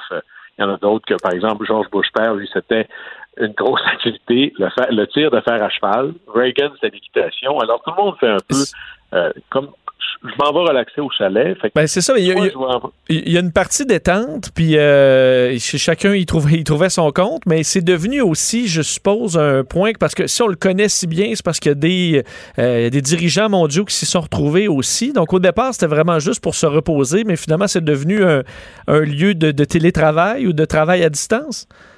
Un lieu de travail, mais on fait tout ça des fois, à vouloir changer d'air travailler, soit pour aller lire, se reposer, travailler, mais dans une ambiance plus relaxe, plus, plus décontractée. Alors, souvent, les, les présidents vont inviter là euh, soit leurs collaborateurs les plus proches pour des réunions, un genre de lac à l'épaule, ce que nous on appellerait. Sinon, inviter des leaders étrangers. Euh, Churchill était le premier qui a été invité là. Les premiers ministres britanniques qui vont souvent. Euh, il y a déjà, même Obama, euh, qui a voulu dire OK, moi je vais aller là, puis je vais inviter là, mon, mon homologue russe. Euh, et euh, par exemple, Mulroney était allé, puis là, c'est quelque chose de particulier parce qu'être invité à Camp David, il faut que ce soit un peu spécial. C'est comme qui j'invite à mon chalet. Et George Bush père, lors de sa dernière fin de semaine en janvier, juste avant de cesser d'être président, avait invité pour toute la fin de semaine Brian Mulroney, sa famille, et c'était vraiment une espèce de démonstration ultime de la grande amitié qui unissait les deux hommes. Oui, effectivement, parce qu'il est, il est décédé il y a quelques années. Je me souviens que M. Mulroney euh, était, c'était ressorti à quel point ils avaient, euh, ils étaient des amis euh, euh après justement la, la, présidence de George Bush père. Donc, il y a eu des moments. là, on parle d'alliés naturels avec les, le, le, le, premier ministre canadien, mais également des, des Russes qui se sont retrouvés. Oui, des moments de même de très haute diplomatie. Par exemple, en 2012, Obama avait dit tiens, euh, j'ai pas de place pour faire euh, le, le, G8, on va faire ça à Camp David et revenir à l'esprit intimiste de ce que c'était au départ, parce que là, tu peux pas avoir un entourage gigantissime. Là, chacun s'en va dans sa chambre. Toi, tu es dans, la, dans le sous-sol, toi, tu es en haut. Ben, il y, a, y a plusieurs, il y a, y a, une série de chalets, là, c'est rendu un okay. peu un domaine, mais euh, oui, c'est à peu près ça. Et euh, par exemple, en 59, euh, Eisenhower, en pleine guerre froide, avait quand même décidé d'inviter le leader russe euh, Khrushchev. Puis en 78, c'est probablement ça qui va faire du nom Camp David euh, le nom le plus célèbre. Carter, qui décide de vouloir essayer de régler le problème du Moyen-Orient, une job à vie, invite le président égyptien, Sadat, et le premier ministre euh, israélien, Begin, qui sont en guerre. Il les invite à Camp David et il ne sait pas dans quoi il s'embarque. Et finalement, il va les garder pendant 12 jours. Là. Chacun ont leur chalet. Et comme ils, ne peuvent même pas se voir en peinture, Carter négocie avec un, négocie avec l'autre. Et à la fin, il va sortir de là avec un accord de paix entre les deux. Et ça va s'appeler les accords de Camp David. C'est probablement le summum, je dirais, le plus grand succès de la présidence de Jimmy Carter. Et ça s'appelle encore aujourd'hui les accords de Camp David. Mais évidemment, un, un chalet présidentiel, une retraite présidentielle depuis les années 40, ça vient avec une flopée d'anecdotes. La plus, euh, la plus comique, c'est 1973, écoutez bien ça, Nixon décide d'inviter Brezhnev, qui à l'époque est le, le, leader soviétique, et, bon, pour être gentil, il lui offre une voiture, une Lincoln Continental de l'année, rutilante. Alors là, Brezhnev est tout content, il s'assoit au volant, puis il dit à Nixon, embarque, embarque. Et là, plus vite que les services secrets sont capables de, de se rendre compte, Brezhnev tourne la clé et il part avec la voiture, avec Nixon assis à l'intérieur. Et là, il se met à conduire comme s'il était un pilote de Formule 1 dans les petites, euh, dans les chemins sur Camp David. Puis là, ça, c'est aménagé pour des voiturettes de golf. okay. Il roule à 80 quelques kilomètres heure. Nixon et tout le monde, Nixon a la peur de sa vie. Et là, à la fin, il finit par débarquer. Puis le Nixon se dit, ouais, finalement, le plus, le plus grand danger pour les Russes, c'est pas le cas nucléaire, c'est c'est la conduite. Et là, c'est la dernière fois qu'un président américain va offrir une voiture à un leader russe mais c'est vraiment ce qu'on voit là. Mais tous les présidents vont tomber en amour avec Camp David. Euh, plusieurs avaient des résidents secondaires. Par exemple, W. Bush, qui adorait quand même Camp David, allait beaucoup à son ranch au Texas. Lyndon B. Johnson aussi. Mais tous ont fini par dire à peu près la chose suivante. Si j'avais pas eu Camp David, je pense que j'aurais pas été capable de passer à travers ce que c'est d'être président. Même Reagan disait, moi, là, les longues journées, là, ah, mais le vendredi, quand il était trois heures et quelques, j'en profitais pour me sauver à Camp David. Alors, tu dis à l'hélicoptère, prépare-toi, à trois heures, j'embarque là-dedans, je m'en vais une fin de semaine à Camp David. Puis Biden fait ça. Il, il est Biden, déjà allé, Joe Biden? Imaginez, élu le 20 janvier, le 12 février, il était rendu à Camp David. Alors, après déjà juste deux semaines et quelques, il dit, OK, là, je m'en vais décompresser à Camp David. Alors, vous voyez comment un chalet des fois, ça permet d'être meilleur président. Et j'imagine quand même pour euh, parce que pour Biden, il était allé, mais c'était le chalet de Barack. Là, là c'est son, c'est mon chalet maintenant.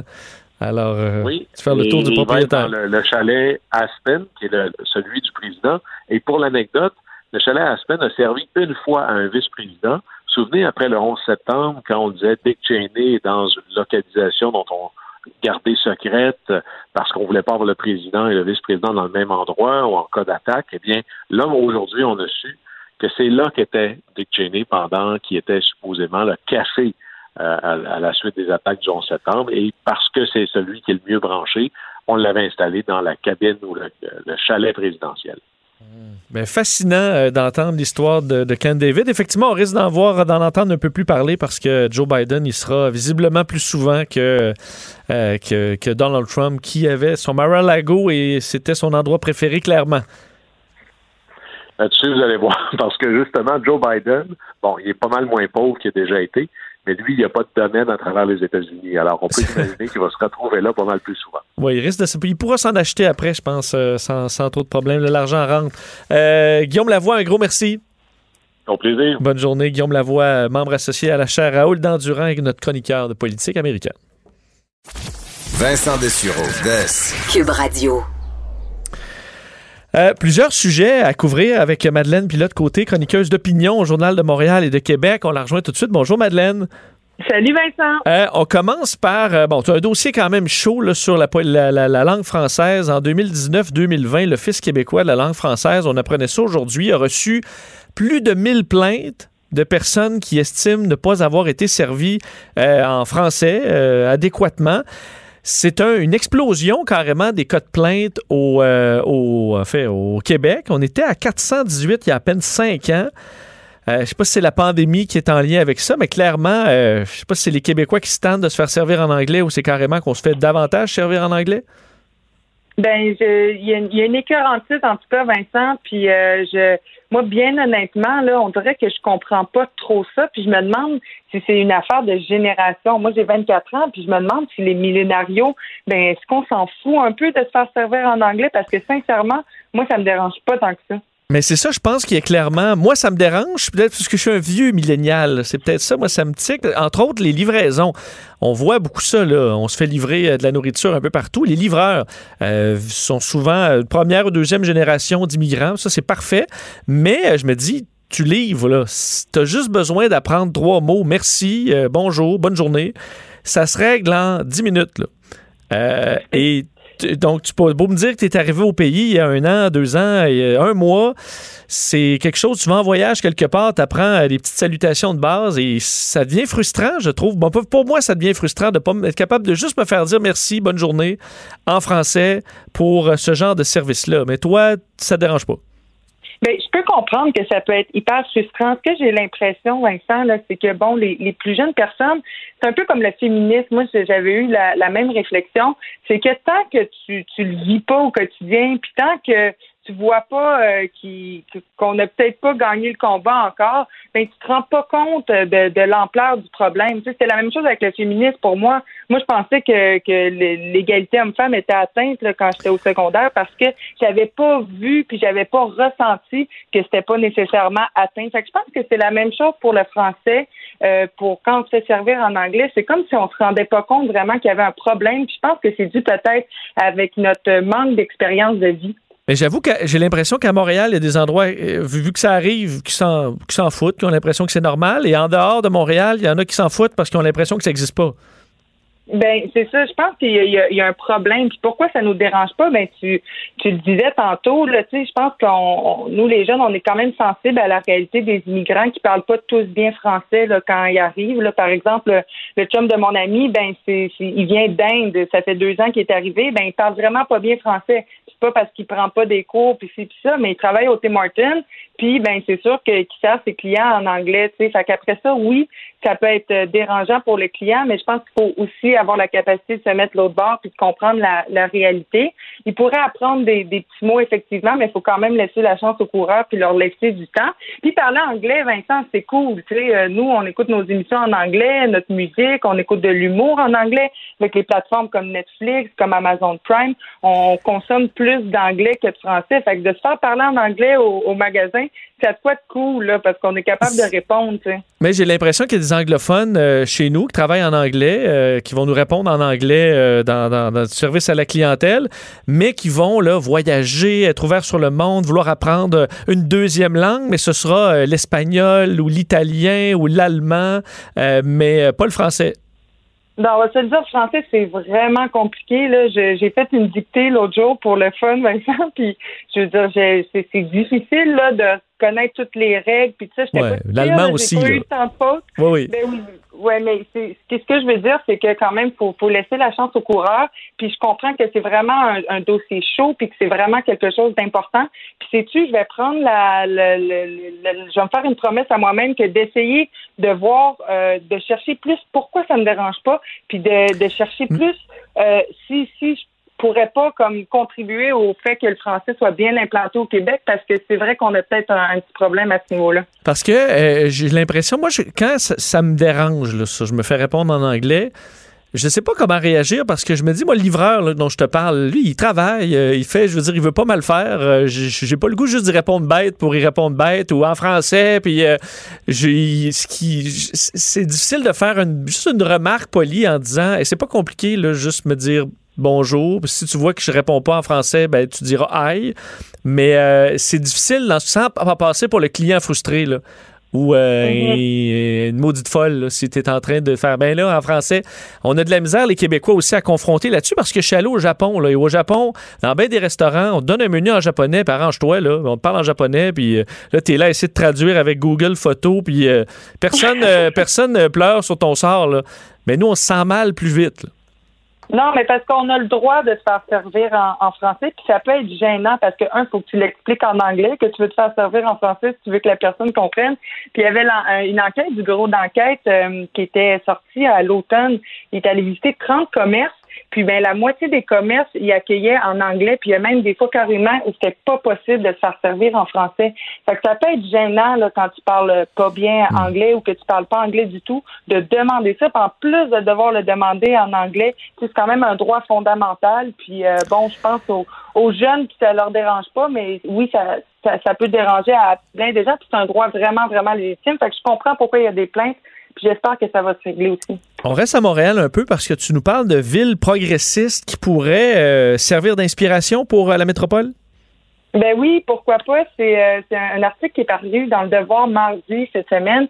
Et puis, euh, c'est une chercheuse en sciences politiques à l'Université de Concordia qui s'appelle Megan Joy, euh, qui euh, explore dans un article euh, récemment publié dans le Urban Affairs Review. Elle explore des, des, des villes progressistes qui, qui pourraient nous inspirer parce qu'on sait qu'à Montréal, bon, les logements sont de moins en moins abordables, le transport en commun, ça, ça va pas super bien, euh, ça dessert pas bien. Il y a beaucoup d'inégalités, il y a beaucoup de gens qui retournent en campagne. Moi, il y a beaucoup de gens de mon entourage, de mon âge, Vincent, qui sont tannés de la ville, complètement écœurés de vivre un par-dessus l'autre. Fait que ça retourne euh, en banlieue, ça retourne en campagne. Je pense que la pandémie a moussé aussi ce, ce sentiment-là, ce besoin d'avoir de l'air libre.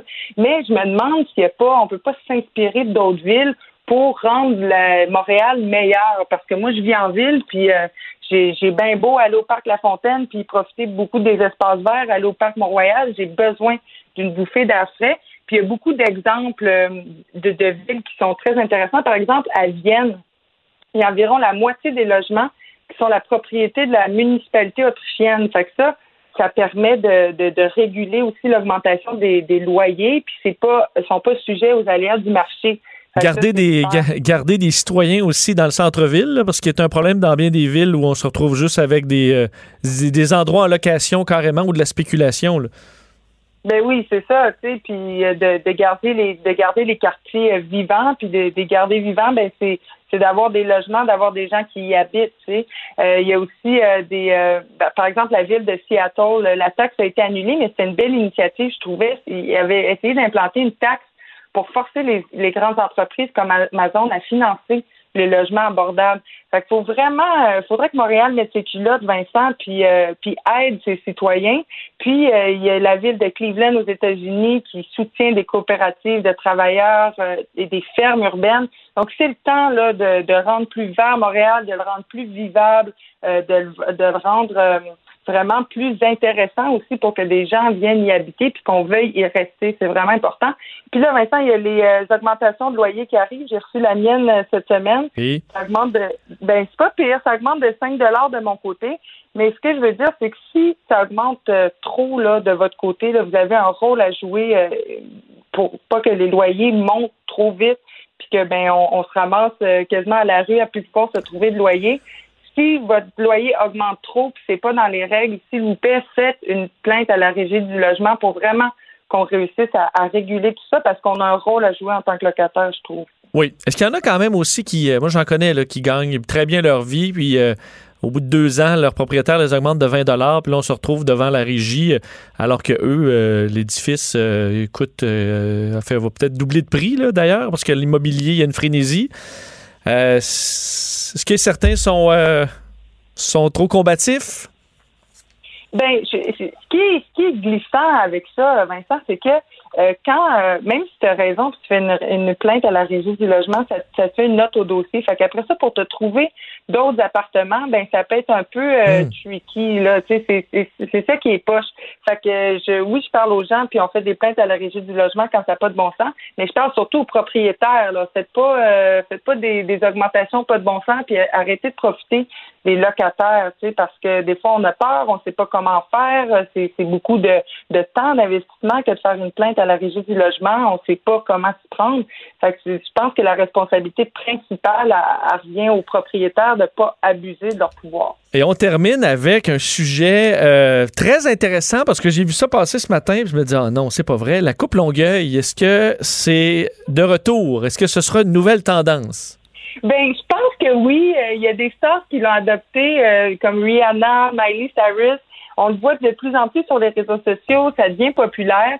Puis je me demande, toi, t'es pour ou contre la coupe longueur, Vincent? Ben, ça dépend, parce qu'il faut. C'est comme tout. Tout revient, mais c'est généralement retravaillé un peu. Euh, donc là, il faudrait que j'en revoie, là. Mais je suis pas complètement contre, mais ça va prendre une touche de modernité. Ben, c'est ça. C'est cyclique. Puis je pense que la mode, c'est cyclique. Puis je pense que, ben, en tout cas, de ce qu'on voit avec euh, Rihanna, Miley Cyrus, moi, j'ai une amie qui porte fièrement la coupe longueuil. Puis c'est, c'est, c'est quand même stylé, là. Moi, je trouve pas ça, euh, je trouve pas ça laid. Et puis, euh, ben, je, il y a plusieurs raisons pourquoi on, on porte ça. Premièrement, c'est que ça peut permettre de cacher le coup du soleil, hein, pour si on travaille dehors.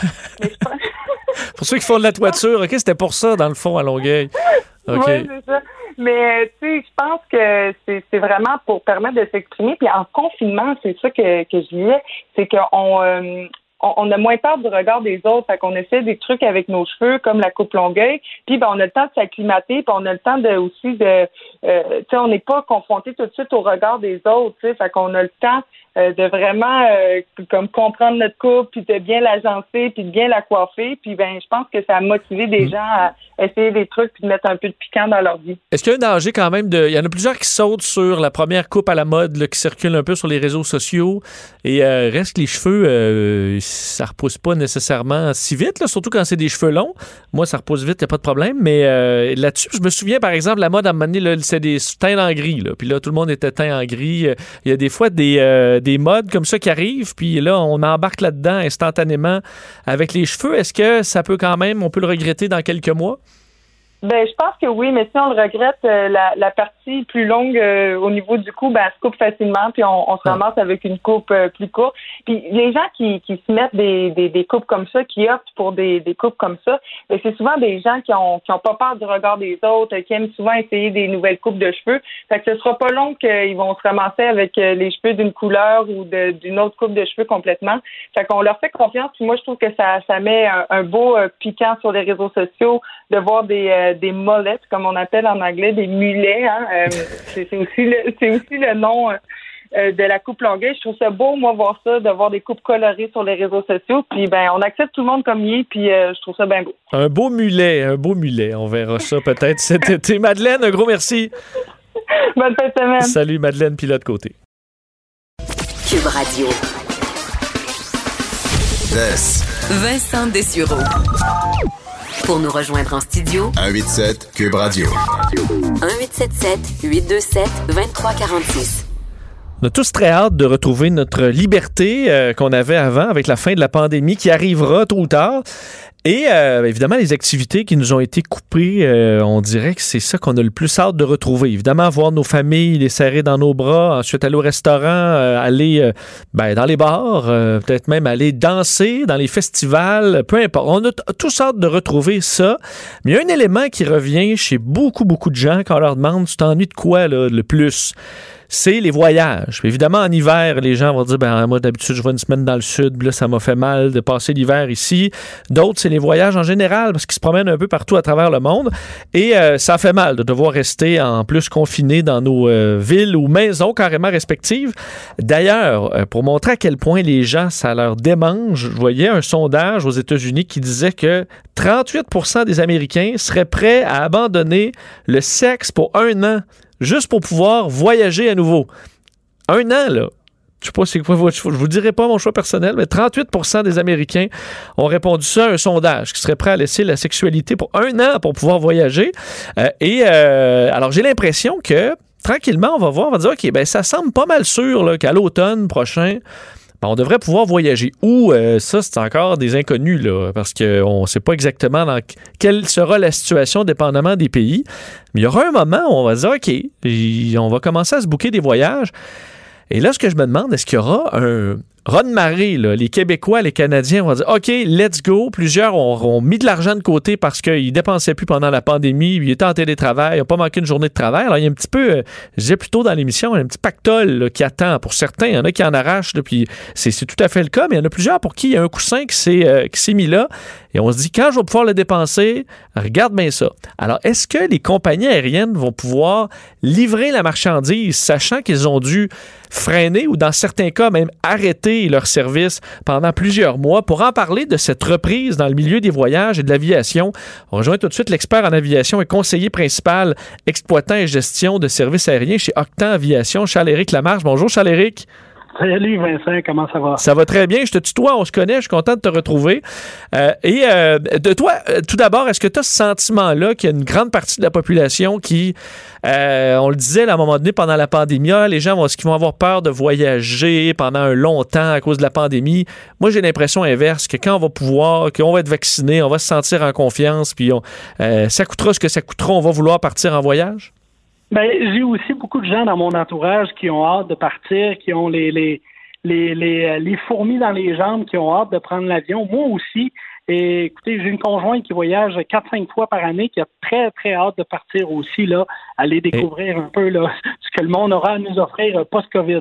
Bon, et là, comme on, parlait d'ouverture des restaurants cette semaine, et là, les restaurants disent un peu, là, nous, on peut pas juste ouvrir comme ça euh, en trois jours. Il faut euh, remplir les, frigos, il faut entraîner notre, nos serveurs, nos cuisiniers, à tout ça. Il faut laver la salle, laver la cuisine. En aviation, euh, je veux commencer par les avions, parce que quelques, quelques volets qui me portent à croire qu'il y aura peut-être un certain goulot d'étranglement. Euh, les avions, euh, on comprend qu'il y a énormément d'avions de, partout à travers le monde, de toutes les compagnies aériennes ont été entreposés en quelque sorte. Si vous survolez Mirabel, l'aéroport de Trois-Rivières, il y a des appareils qui sont là depuis plusieurs mois en attente de voler à nouveau. Est-ce qu'on peut juste remettre la clé dans. Il n'y a pas de clé, là, mais dans serrure, puis repartir l'avion et euh, remettre cet avion-là en service, ou au contraire, c'est plusieurs mois ou plusieurs semaines avant de pouvoir remettre ces avions en vol? Mais évidemment, tout dépendant du nombre de temps que l'avion a passé en mode remisage, euh, on parle souvent de, de, quelques jours à quelques semaines pour remettre cet avion-là en service. Mais c'est sûr que il faut, il faut faire une inspection à plusieurs points de cet avion-là. Euh, et vous savez, les pièces ont différentes dates d'expiration aussi sur les appareils. Donc, évidemment, si l'avion ne vole pas, si l'avion ne fait pas de cycle, et ce qu'on appelle un cycle, c'est un atterrissage, un décollage, euh, il y a certaines pièces qui ne s'usent pas, mais il y a certaines pièces aussi qui ont un temps de péremption après un certain temps qu'elle a été posée sur l'appareil. Donc, il va falloir qu'on fasse une vérification de tous les pièces de l'appareil, certaines pièces clés qu'on a déjà identifiées à certains moments donnés au cours du remisage ou après le remisage qu'on devra changer. Alors, avec le nombre de transporteurs qui vont vivre la reprise en même temps, effectivement, il faut s'attendre à un goulot d'étranglement, non seulement pour les pièces, mais aussi pour la main-d'œuvre pour faire ce genre d'inspection-là. Ah, je comprends parce que c'est beau de dire que ça prend une semaine en temps normal, mais c'est une semaine quand il y a un roulement d'avion euh, continu, pas quand on a 15 avions à remettre en service euh, pour le mois prochain. Non, exactement. Donc, tu sais, on va, on va avoir beaucoup, beaucoup de transporteurs qui vont vouloir faire le même travail en même temps. Beaucoup ont leur propre service de maintenance, mais ils ont mis des gens à pied. Donc, il va falloir rengager ces gens-là, leur redonner de la formation, les embarquer sur la ligne. les faire voyager, où sont nos, appareils, et là encore là, comment est-ce qu'on va les faire voyager, tout dépendant où sont nos appareils, ça va être une autre chose, un autre défi. Donc vraiment, juste pour la remise en service des avions, ça va être un, grand défi de logistique pour les transporteurs. Parce que nous, euh, quand on laisse, euh, tu me pardonneras mes comparaisons euh, boiteuses, mais on part en vacances, là, puis tu reviens, ta voiture n'a pas roulé, n'a pas fait un kilomètre, mais là, les freins sont les freins sont rouillés un peu. Il y a certains trucs à ce moment-là lâchent parce que il y a des trucs qui fonctionnent bien quand ça roule. Est-ce qu'un avion a certaines faiblesses comme ça qui font que, au contraire, quand ça reste figé au même endroit pendant longtemps, c'est ces pièces-là qu'on va devoir changer, même si on n'a pas fait une heure de vol? Non, exact. Il faut, faut euh, oui, c'est des. Euh, l'avion va être un peu. Euh, c'est, exactement comme un véhicule. Donc, l'avion va être rouillé un peu. Souvent, la première chose qu'on va aller regarder, c'est les moteurs. Les moteurs, c'est fait pour rouler. mais on est, on est quand même habitué de remiser des appareils. Il y, a, des compagnies qui ont des flottes qui sont extensibles. Donc, euh, durant un certain moment de l'année, on en utilise moins, on va les remiser. On est habitué quand même de faire ce travail-là. Euh, on est habitué euh, de, gérer ce genre d'entreposage-là, mais là, d'avoir tout ce parc-là d'avions en même temps entreposés, ce qui va être la problématique vraiment, c'est l'approvisionnement en pièces et en main-d'œuvre spécialisée pour faire le travail. Bon, là, il y a la partie euh, mécanique, la partie avion, mais évidemment, euh, il y a la partie équipage. Euh, les pilotes qui, qui doivent reprendre le travail, énormément de pilotes, même des pilotes expérimentés là, qui étaient commandants de bord dans des grandes compagnies, n'ont pas volé carrément depuis mars. ça, il, me semble que au niveau des simulateurs, c'était déjà des compagnies qui s'étaient assez, assez surchargées, si je ne me trompe pas, alors que l'industrie était florissante. Est-ce que de remettre des pilotes en service alors qu'ils sont arrêtés depuis des mois, ce sera un très grand défi pour les compagnies aériennes? Euh, ça va être un autre très grand défi pour les compagnies aériennes parce que là, on va se retrouver encore avec un goulot d'étranglement. Effectivement, bon, euh, on fait pas euh, l'entraînement des pilotes aujourd'hui sur les grandes lignes commerciales, sur les gros transporteurs, même sur les, plus petits régionaux. Là, c'est tout fait en simulateur. Alors, et ces simulateurs-là, des compagnies comme par exemple le CAE, euh, qui ont beaucoup de simulateurs à travers le monde, étaient déjà hyper sollicités.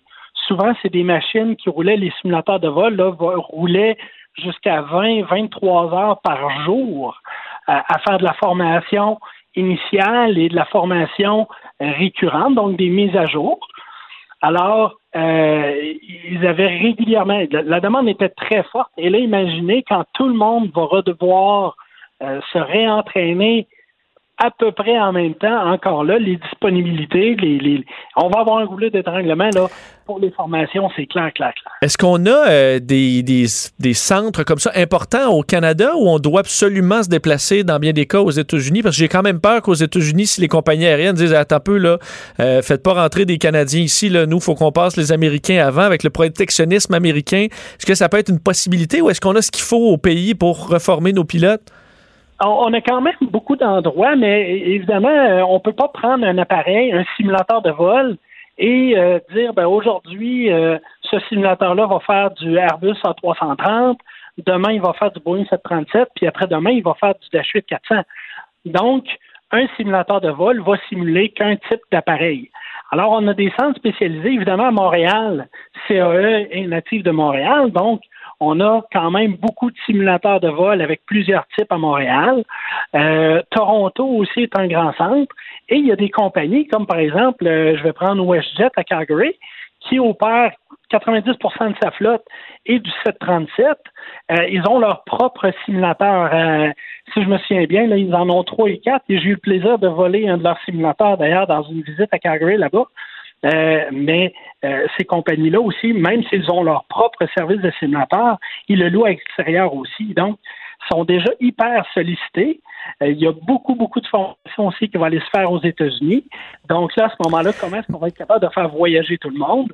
Ben, ça va être un, autre problématique logistique. Mais dans l'histoire récente, à part peut-être après le 11 septembre, des pilotes de, gros avions, de gros porteurs qui arrêtent de travailler complètement pendant un an, il me semble qu'on n'a pas vu ça souvent. Est-ce qu'on sait à quel point ça représente une tâche importante de tout réapprendre? Je comprends qu'on dit le pilotage, ça se perd pas trop de base, mais le nombre de procédures à réapprendre pour des, des, des, gros appareils comme ça, ça peut représenter quoi comme tâche pour un pilote qui, qui est rouillé de plus d'un an au sol?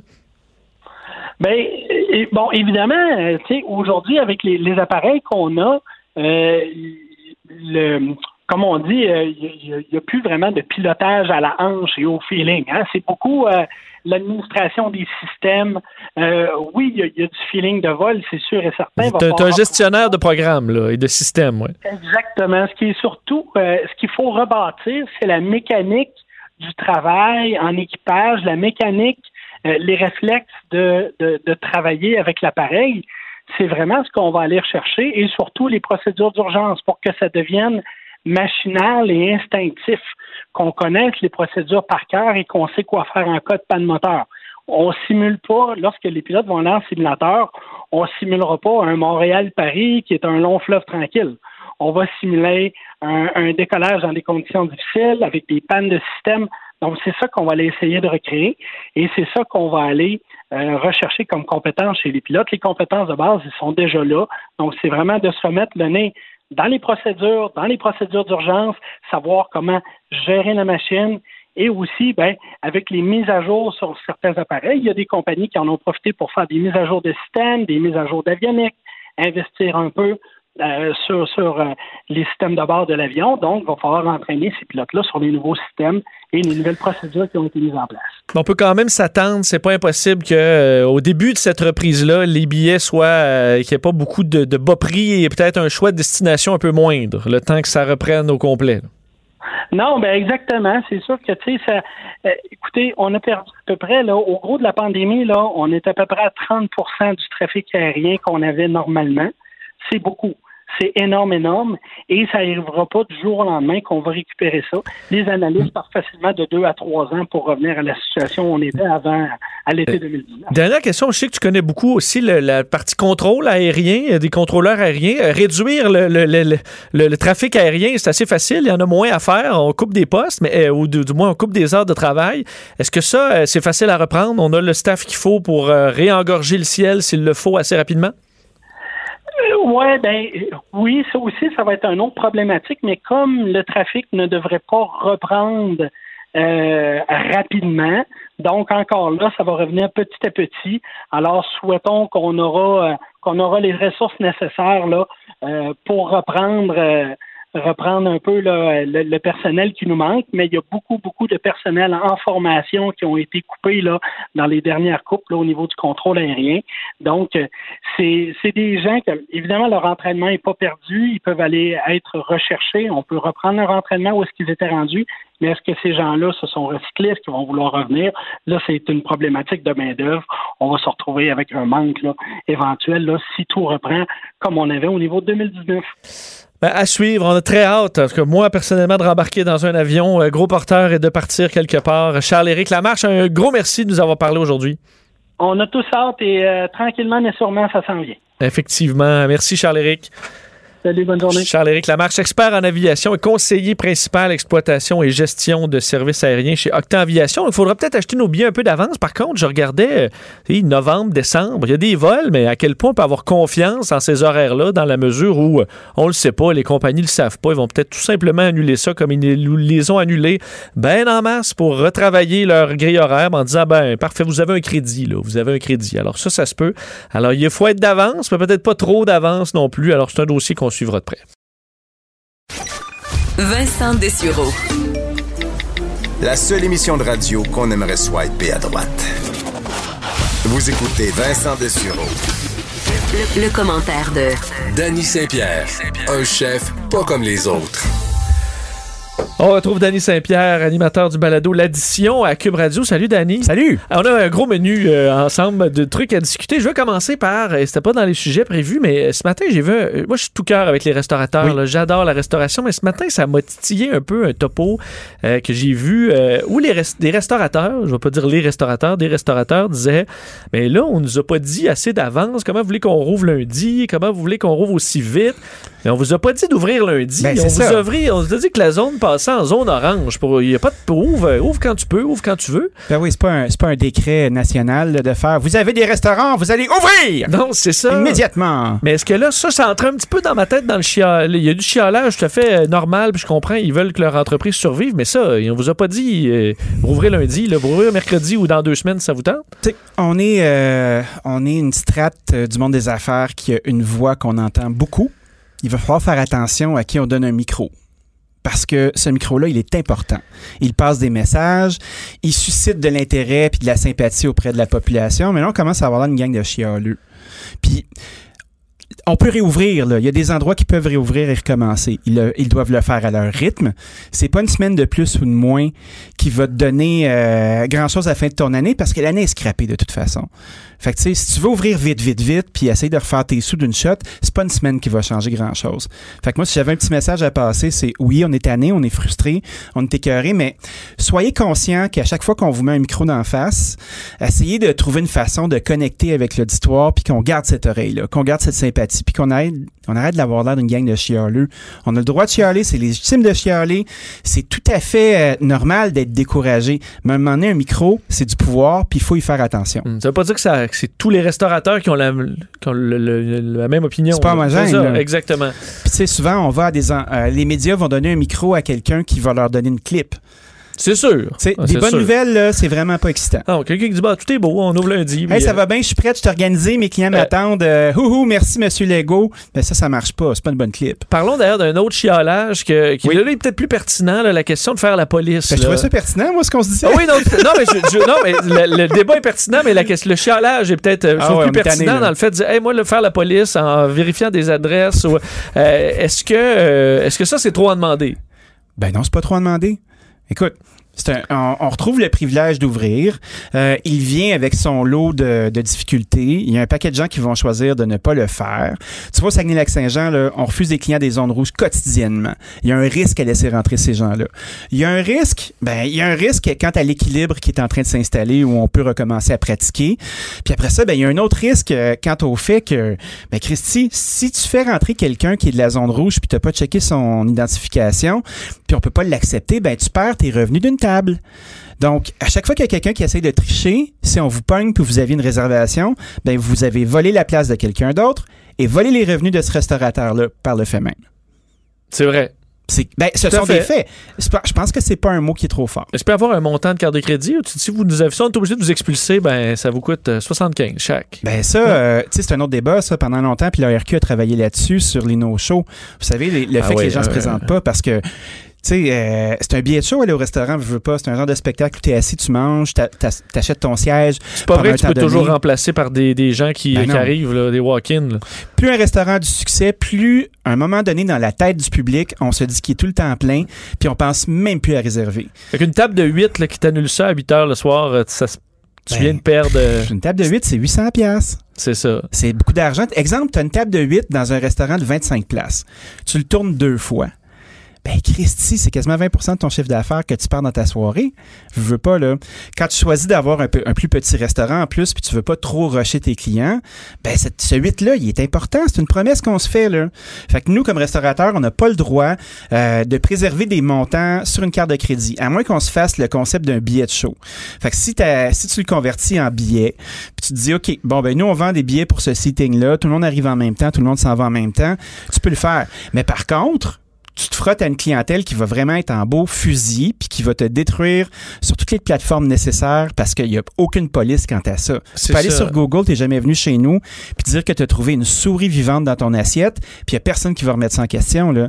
Écoute, moi je chiale pas, je vous dis que ça existe. Puis si on revenait à la base, c'est pensez à vos restaurateurs. Là. On peut recommencer à aller au resto. Ben, essayez de, de faire ce que doit dans les règles de l'art.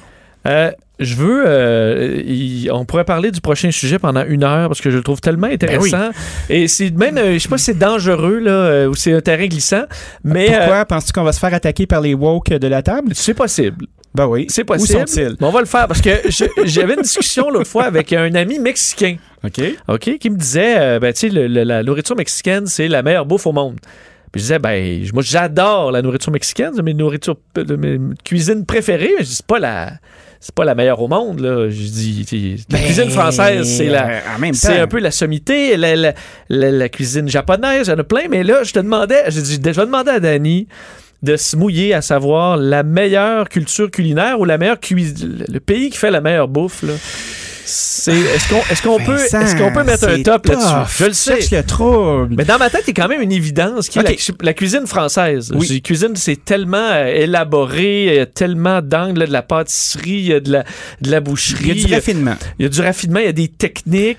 euh, c'est très varié. Est-ce que ça ne prend pas la pôle automatiquement? Ben, pas nécessairement. Tu vois, la France, là, euh, elle est victime de son succès euh, de réputation gastronomique depuis une bonne vingtaine d'années parce que tout le monde s'imagine que c'est une cuisine lourde, empoulée, euh, mais en même temps de toutes petites portions. Euh, essaie de parler de cuisine française à tes parents ou à mes parents pour le fun. Puis ils vont dire, ben là, Christy, tu t'en vas au restaurant, t'as deux petits points de carottes puis un petit bout de viande avec une- de la sauce qui sèche. Petit bout de blanquette. C'est ça, cette affaire-là. Puis ça, c'est dû à la nouvelle cuisine française.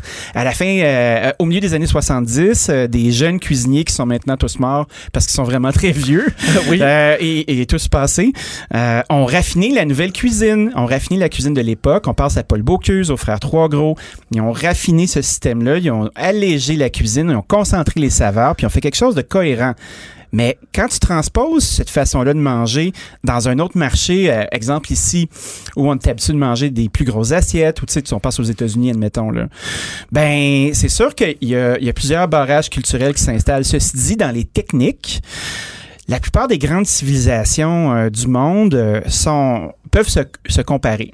On pense, on pense pas souvent à la cuisine chinoise comme étant la cuisine la plus complexe du monde.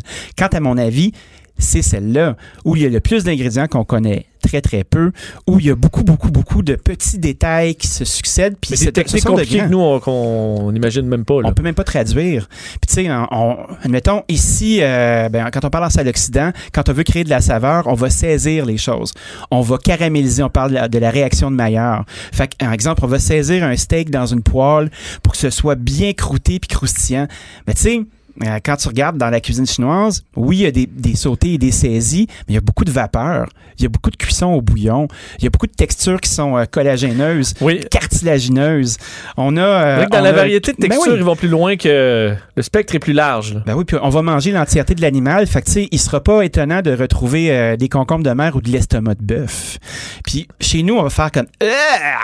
Puis après ça, ben, on va se retrouver à, à comparer ça puis faire de l'anthropomorphisme en, en se disant, ben, manger un bras ou une jambe, c'est correct, ou un bout de dos, mais manger un estomac, ça marche pas. Fait que, tu sais, Euh, c'est un drôle de comparable à essayer de faire. Moi, je te dirais que je préfère la cuisine italienne. Parce bon, que- c'est quand même un autre géant, mais c'est parce que là, plusieurs vont dire ça. Moi, c'est la cuisine italienne, mais si tu vas en Italie, là, tu sais, c'est les c'est pâtes, pâtes pizza, Ben attends, c'est des départements, c'est comme en France. Hey, euh, des polpettes. euh, L'Hexagone, des- c'est gros, là. Puis l'Italie aussi. Quand tu manges dans le nord de l'Italie, là, par exemple, tu t'en vas à Bologne, ben, tu mangeras pas la même chose que si tu t'en vas à Palerme. Tu sais, plus tu es au nord en Italie, plus c'est le beurre et la crème et le fromage. Puis ça ressemble pas mal plus à un espèce de gros party de la Savoie, tu sais. Euh, on va manger des patates, on va manger de la polenta. Euh, il va avoir un grand raffinement au niveau euh, de la petite volaille. Il va avoir des pâtes, mais plus faites à l'œuf. euh, des pâtes qui vont être farcies. Le ragoût bolognaise vient de là, qui est notre sauce à spaghetti. Quand tu vas dans le sud, là, ben, tu as des influences du Maghreb qui traversent. C'est un climat qui est hyper chaud. On est plus dans le légume, dans l'huile d'olive, dans le poisson qui est huileux. Puis quand on dit cuisine italienne, ben c'est comme s'il fallait tenir compte de tout ça. C'est vaste, là. Euh, un mot sur le, le- je parlais de la cuisine mexicaine Oui. que j'adore. C'est vraiment une de mes préférées, mais euh, tu sais, on se dit euh, tacos, tortilla, euh, enchiladas, et on- à un moment donné, on a fait le tour. là. Ben, Rapidement. oui, on a fait Est-ce que c'est juste qu'on connaît de la cuisine Ben oui. mexicaine? C'est ça. Tu sais, no- notre diaspora mexicaine ou même d'Amérique du Sud ici est jamais aussi grande que celle des États-Unis. Puis la plupart des- de la cuisine qu'on nous représente comme étant mexicaine ici, c'est du Tex-Mex. Puis bien souvent, tu vas traverser de l'autre côté puis tu verras jamais ça. Tout à fait. Ben, les tacos, c'est très différent de. Je veux dire, les tacos vraiment mexicains. euh, souvent, Ben c'est oui. très dépouillé. Des petits oignons marinés, euh, du porc. euh, et euh, il n'y Tu aura pas. euh, Si on pense à nos tacos à nous, là, dans oui. le hard shell, là, Ah oui, non, les Old ça, El Paso, là, oui. Hey, ça n'a rien à voir avec ce que tu traverses en bas. Tu sais, exemple, euh, on a la chance de voir beaucoup, beaucoup de food trucks sur Instagram là, qui font des trucs comme du birria, qui est, exemple, des tacos qui sont juste euh, avec un, tortilla de maïs. Fait que ça, c'est un tortilla qui est plus petit, qui est épais, fait avec de la farine de maïs, mais souple, fait sur la plaque, un peu comme une crêpe. Puis après ça, ils vont mettre du gras de bœuf braisé à la tomate là-dessus. Puis après ça, une belle viande bien fondante avec un petit shooter de la sauce à côté. Puis euh, ça va être pas mal ça. Il y a la culture des épices aussi, les piments, le, séchage des piments. Il y a la culture des Mayas, il y a la culture des Incas qui se mélangent au travers de ça. Puis eux ont vraiment embrassé la cuisine autochtone. Ben, comme on a vu un virage, les, euh, les tortillas de maïs, là, qui Oui. étaient introuvables avant euh, et très récemment. Et fait. maintenant, il fallait trouver ça dans quelques boutiques, spécialisées. Maintenant, en épicerie, il y en a. Oui. Et pour retrouver ce goût, je sais qu'il y a une façon de les faire là, vraiment avec le, le maïs euh, lessivé, là, une technique même. Oui, avec et la qui, cendre. qui est pas avec- la cendre, qui est vraiment pas accessible. mais tortilla de maïs, euh, c'est beaucoup plus ce qu'on retrouve comme goût au Mexique Ben oui. euh, ici avec notre farine. Parce qu'on a des tas. Ici, là, ce qu'on prend pour faire des wraps, admettons. Tu sais, le bon vieux wrap que tu trouves au Café Dépôt, là, dans, en bas de ta tour à bureau quand tu allais travailler au Oui. bureau, là. Oui. Ben, ça, c'est un truc. Il existe. On va l'utiliser pour faire certaines affaires, dont des enchiladas, qui sont euh, l'équivalent du cannelloni mexicain, là, tu sais. On parle d'un tube qui emballe, emballe la viande braisée avec plusieurs sauces. Ce sont des véhicules pour exprimer quelque chose. Au même titre que les pâtes. Tu sais, on dit, ah, je vais manger des pâtes, ça va être plate. Mais quand tu regardes l'apanage des pâtes à l'italienne, ben, dans chacune des régions, il y a des spécialités, il y a des formes, il y a des matériaux de base qui vont changer, euh, des textures de sauce qui vont, euh, qui vont être tout à fait conséquentes. Puis dans chacun des départements du Mexique, tu ça. Ben, je pensais, euh, mon, mon père qui adore le Mexique, c'est- tentait la sauce molée. Là. Ah oui, c'est Et compliqué, euh, la écoute, ça y a pris deux jours. C'était très bon, mais ça y a pris. euh, on se rend compte qu'on a l'impression que c'est assez simple, la cuisine mexicaine, mais il y a des volets qui sont très, très complexes. je pense qu'il y avait 60 ingrédients là-dedans. Puis ils ont du temps. Tu sais, euh, souvenons-nous à l'époque, quand nos familles avaient 12 enfants, puis on, on avait l'hiver, on vivait au rythme de la lumière du jour. Euh, tu avais une épaule de bœuf à passer, tu, tu savais quoi faire avec, ça prenait du temps, mais tu l'avais ce temps-là. Tu avais des mains autour de toi pour le faire. Je pense qu'on ne se souvient pas à quel point avoir du temps, ben, ça peut permettre de faire des choses. Puis je pense qu'avec la pandémie qu'on vit, puis le fait qu'on a été confiné un petit peu plus longtemps, ben là, on peut s'aventurer dans des trucs qui sont comme ça. Pas le choix de faire une parenthèse sur le Japon? Oui. Autre cuisine Toi, que, le Japon j'adore. là, euh, mais, euh, mais au Japon, sur place, euh, dis, tous les coins de rue, c'est c'est sushi, ramen, sushi, ramen, sushi. Évidemment, il y a une- il y a- ça va beaucoup plus largement. C'est comme si ici, à Montréal, tout ce qu'il y avait, c'était euh, poutine, euh, pâte à viande, poutine, pâte à viande. Oui. Et ils ont quand même, oui, c'est plus large, mais à un moment donné, tu, tu réduis quand même les, les habitudes pas mal plus que la cuisine française. Mais c'est une euh, c'est une cuisine qui est très traditionnelle aussi. Euh, et tu vois, moi je suis très ami avec Antonio Park, qui est un ami qui est de restaurant Park ici, qui a fait son apprentissage au Japon. Puis tu sais, il a passé deux ans juste à cuire du riz, tu sais. Puis là, à comprendre chacune des nuances du grain de riz puis la provenance. Ils ont un respect sont- là-dessus Ben que, oui. que nous, on n'a pas. Là. On peut pas passer, nous, à manipuler un couteau pendant quatre ans avant de pouvoir couper quelque chose. Ouais, puis il y a des chefs là, qui ne font que du tempura. Vous savez, la belle friture. Oui. Tu dis, ben là, Christine, nous autres, on a des chefs de pogo. Là. non, c'est pas la même affaire, buddy. Là. Tu sais, de cuire chacun des ingrédients, euh, de sublimer chacune des techniques, d'être patient, c'est presque un méditatif. Il y a, chaque culture a son, euh, a son moment, euh, a sa façon d'aborder les choses pour créer de la valeur aussi. Mais ça montre comment, en se rappelant tout ça, à quel point vous avez un beau terrain de jeu. Ben c'est oui. pour ça qu'il faut pas. Tu sais, je sais qu'il y a des restaurants qui sont fait critiquer en disant Ah, mais vous faites telle cuisine, puis vous n'êtes pas de cette origine-là. J'espère qu'on n'embarquera pas là-dedans. Puis vous allez pouvoir vous amuser quand même toujours. Ben, je pense qu'on peut toujours s'amuser, mais il s'agit, par exemple, d'avoir le petit mo- mode d'emploi de la wokitude. Puis Oui. c'est de faire comme, admettons, euh, t'es pas coréen, ben, essaye pas d'utiliser les symboles d'une autre culture pour dire que tu vas jouer au coréen, tu sais. C'est comme l'équivalent du blackface en cuisine, tu sais. Tu commences pas à te déguiser avec un blackface euh, pour le fun, puis dire, ah, ah, ah, c'est Mhm. drôle. On, on s'entend tous que ça... quand même? Ben oui, tu peux t'inspirer. Tu peux t'en inspirer, mais tant que tu te, tant que tu ne te targues pas euh, d'être le truc original ou tu te mets pas dans le chemin euh, de gens qui veulent le faire pour vrai. Fait que c'est- glissant, mais c'est de plus en plus simple à comprendre. Oui, et je pense que la prochaine fois qu'on se parlait, euh, d'autres, parce que j'en ai euh, la cuisine prêt. indienne, marocaine, l'Espagne, euh, on peut s'amuser. Un peu moins euh, l'Allemagne, où je serai tout le temps de mes amis, parce que tout a l'air brun, puis euh, dans de la grosse Ouais, ben, brun et biéreux. Brun et biéreux, mais ça, ça marche en hiver. Merci, Dani. Merci, salut. On revient. Pour une écoute en tout temps, ce commentaire de Danny Saint-Pierre est maintenant disponible dans la section balado de l'application et du site cube.radio, tout comme sa série balado, l'addition. Un magazine sur la consommation et l'entrepreneuriat. Cube Radio. Vincent Dessureau. Passionné d'actualité et d'aviation. Bon, il pilote pas seulement un avion, il pilote aussi une émission. Vess. Vincent Dessureau, Cube Radio.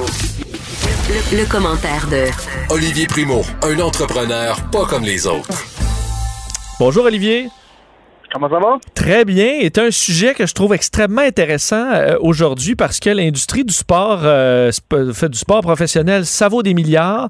On va parler de marketing sportif de nos équipes montréalaises. Exactement. Puis comme c'est la première fois qu'on se parle, je me suis dit un petit sujet léger là, pour le vendredi, ça va Ben, faire du bien. c'est très bon parce que d'a- d'ailleurs, ma première question, euh, Olivier, c'est parce qu'hier, au match du Canadien, c'était encore le chandail bleu. Euh, qui, et certains l'ont acheté à grand, à grand frais il n'y a pas si longtemps, et déjà tout le monde voulait dire c'est la fin, ça va mal à chaque fois qu'on a le chandail bleu. Euh, là, c'est pas la faute aux Canadiens, mais la faute aux performances où tout le monde va regretter son achat. Oui, il y a ça, mais faut que je le donne, mais le Canadien de Montréal fait tout le temps une très très bonne job marketing. Le, le, le chandail est magnifique. Il est beau, hein, oui. Euh, il il est magnifique, là, c'est parce que là, en ce moment, on est dans un petit, euh, une petite passe à vide, là, mais quand on va recommencer à gagner, le, le, le, le, de Montréal va être magnifique encore dans ce. Pour le vrai, je pense que c'est un des plus beaux chandails que j'ai vus dans les 20 dernières années. Je l'adore. Euh, donc, euh, on va faire un peu les comparaisons entre nos équipes montréalaises, les Alouettes, le CF Montréal, dont on a beaucoup parlé dans les dernières semaines, et le Canadien. Donc, euh, l'équipe que je comprends que tu trouves qu'ils font le meilleur job en marketing, c'est le CH. Non, non, pas nécessairement. Je voulais par- parce que tu sais, on était à trois trois niveaux différents de, de sport professionnel. Bon, on a la la, la, la NHL qui est la, la, la crème de la crème au Québec. Euh, puis après ça, sans rien enlever aux Alouettes, euh, là, on tombe dans la MLS, qui est une ligne beaucoup plus imposante et, euh, et riche que la Ligue canadienne de football. Fait que je voulais commencer avec les Alouettes qui ont eu aussi une refonte de tout leur marketing, de tout le de tout le, le- le- visuel de, de l'équipement puis de l'entité de l'équipe. Puis juste rappeler aux, aux- à ceux qui nous écoutent que c'est très rare que dans 24 mois, deux équipes majeures d'une même ville changent complètement d'identité visuelle. C'est vrai. Euh, exactement. Les, l'Alouette- les Alouettes l'ont fait, l'ont fait très bien, l'ont, l'ont, l'ont très bien fait. Euh, je pense que tout le monde est unanime pour le pour le chandail. Bon, au début, il y a eu une, quelques critiques, comme comme il va toujours avoir, mais l'équipe de, des Alouettes l'ont ont bien, comment je pourrais, faire, euh, pour- pour- pourrais dire ça, ils ont bien fait le transfert d'une identité à l'autre. Bon, on dirait que Ah. quand, quand ça finit par se placer naturellement, c'est qu'il y a eu un bon travail de fait, puis ça a été le cas un peu. Le logo est beau, les, les, les, euh, les uniformes sont beaux, donc ça s'est placé. Il y a toujours quelques critiques, mais ça s'est placé facilement. Exactement, mais il y a l'autre truc aussi. Tu sais, oui, les Alouettes, euh, au début des années 2000, l'appartenance était gigantesque, euh, pareil comme les comme comme l'impact en ce moment. Euh, je pense que vu qu'on on est moins attaché aux Alouettes depuis quelques années, puis c'est pas un mensonge, je pense que tout le monde le sait. euh, je pense que ça a passé mieux. Tandis que là, le, le soccer, l'impact, le CF Montréal, qui est le nouveau truc en ville dans une grosse ligue euh, de sport professionnel, les gens s'attachent beaucoup plus rapidement. Euh, puis, tu sais, on n'a pas de ultra puis de 16-42 dans les alouettes puis tout ça. Le soccer ont une mentalité très très proche de leurs fans. Euh, puis je dis pas que ça a été mal fait. Ça a été fait style Amérique du Nord, style euh, Québec. Euh, on a- on n'avait jamais consulté nos, nos, nos fans avant avant de le faire. Euh, fait je pense pas que ça a été mal fait. Moi, j'adore le logo, j'adore le, le nouveau nom, très actuel. Bon, pour les plus âgés, c'est peut-être un, un- Moi, j'ai 35 ans, là, fait que je me mets aussi dans, dans la catégorie des plus âgés. Mais ça a, quand- ça a peut-être été un, un clash parce que ça fait des années que l'impact s'appelait l'impact. Mais, euh, Mais est-ce- donc, donc toi, tu ferais. Parce qu'il y en a même certains, ça a collé. Les, les critiques dans ce cas-là ont vraiment collé. là. Il y en a encore aujourd'hui. Mais euh, revenir en arrière, c'est non. Là. Tu dis, on est allé Ben de ben l'avant, non, puis ben on non. va vivre avec. là. Ben non, mais puis c'est pas le fait de vivre avec. Quand tu prends une, une aussi grosse décision, il n'y a pas de, excusez l'expression, il n'y a pas de comeback. Là. Et euh, moi, j'ai parlé à, des, à du monde très haut placé euh, au CF Montréal, puis tu sais, les, les personnes qui, qui chialent, c'est toujours les mêmes. là. C'est c'est un échantillon de 200 personnes qui prennent toute la place sur les réseaux sociaux parce que justement, les gens qui, ont, qui aiment ça l'ont dit une fois, ont acheté le maillot et supportent l'équipe, puis ils en parleront plus.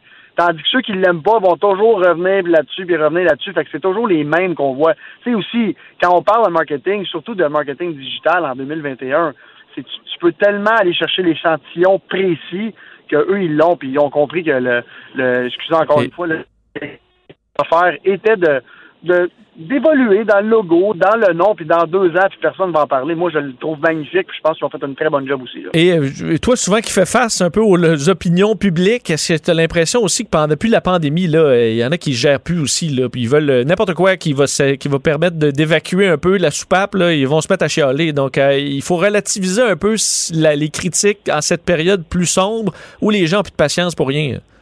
Exactement. Puis moi, je, je, je le vis là, parce que je suis une personne, euh, oui, euh, personnalité publique, mais une personne d'opinion. Puis, puis je- demain, je donnerais un million. Ben, il y a des gens qui disaient, ben, si tu donnes un million, donne-en deux. Fait que là, en ce moment, c'est, c'est vraiment, euh, c'est vraiment, euh, tout le monde est à, à bout de nerfs. puis c'est, c'est comprenable.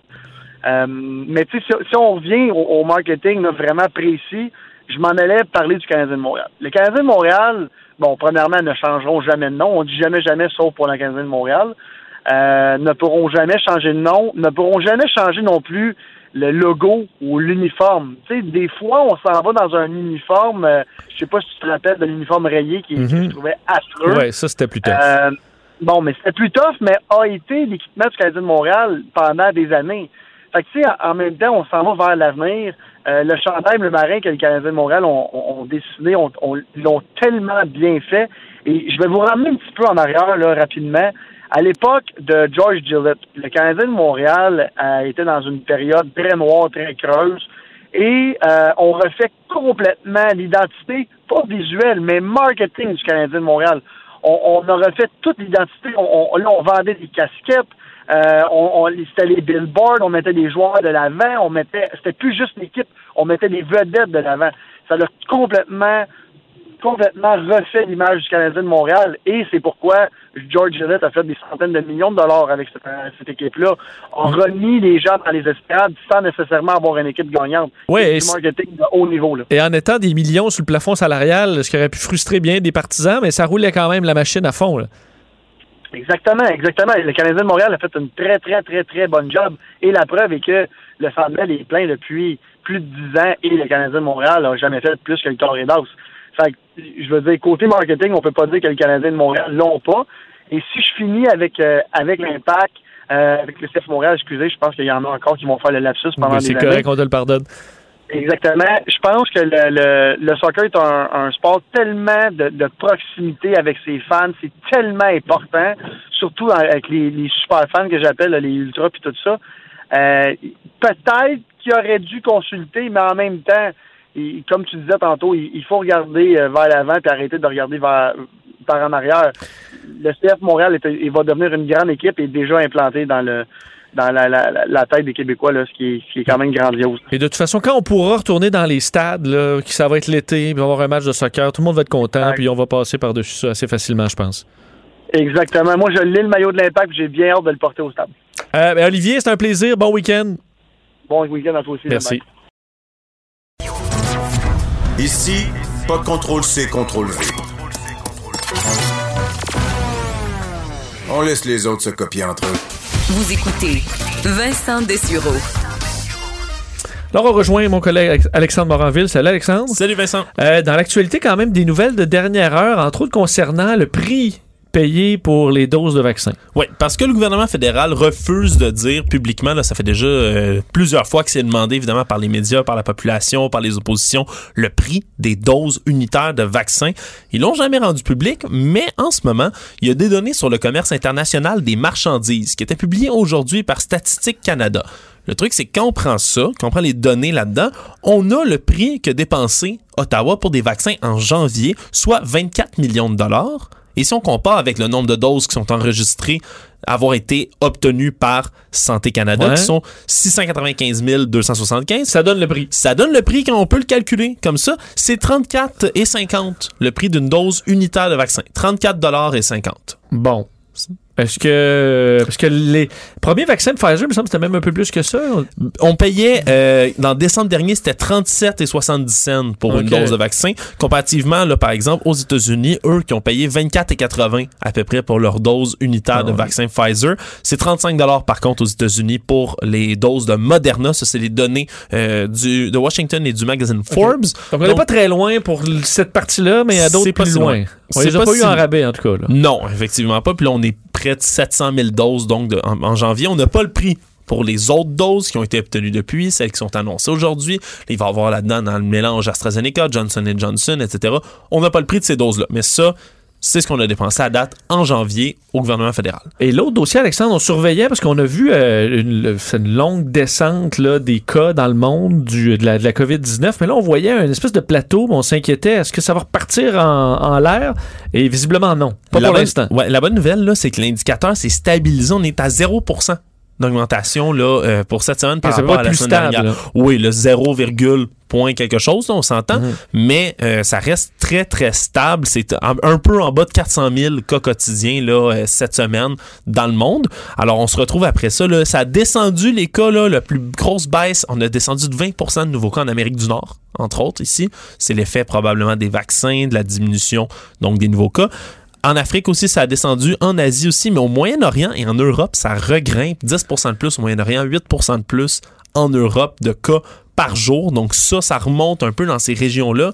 Est-ce qu'on peut s'inquiéter de l'Europe? On sent entre autres la Hongrie en ce moment qui expérimente là, vraiment une grosse hausse de, de leurs cas. Oui, ça amène une course au vaccin en Europe, c'est compliqué. euh, ils sont tous les pays sont frustrés.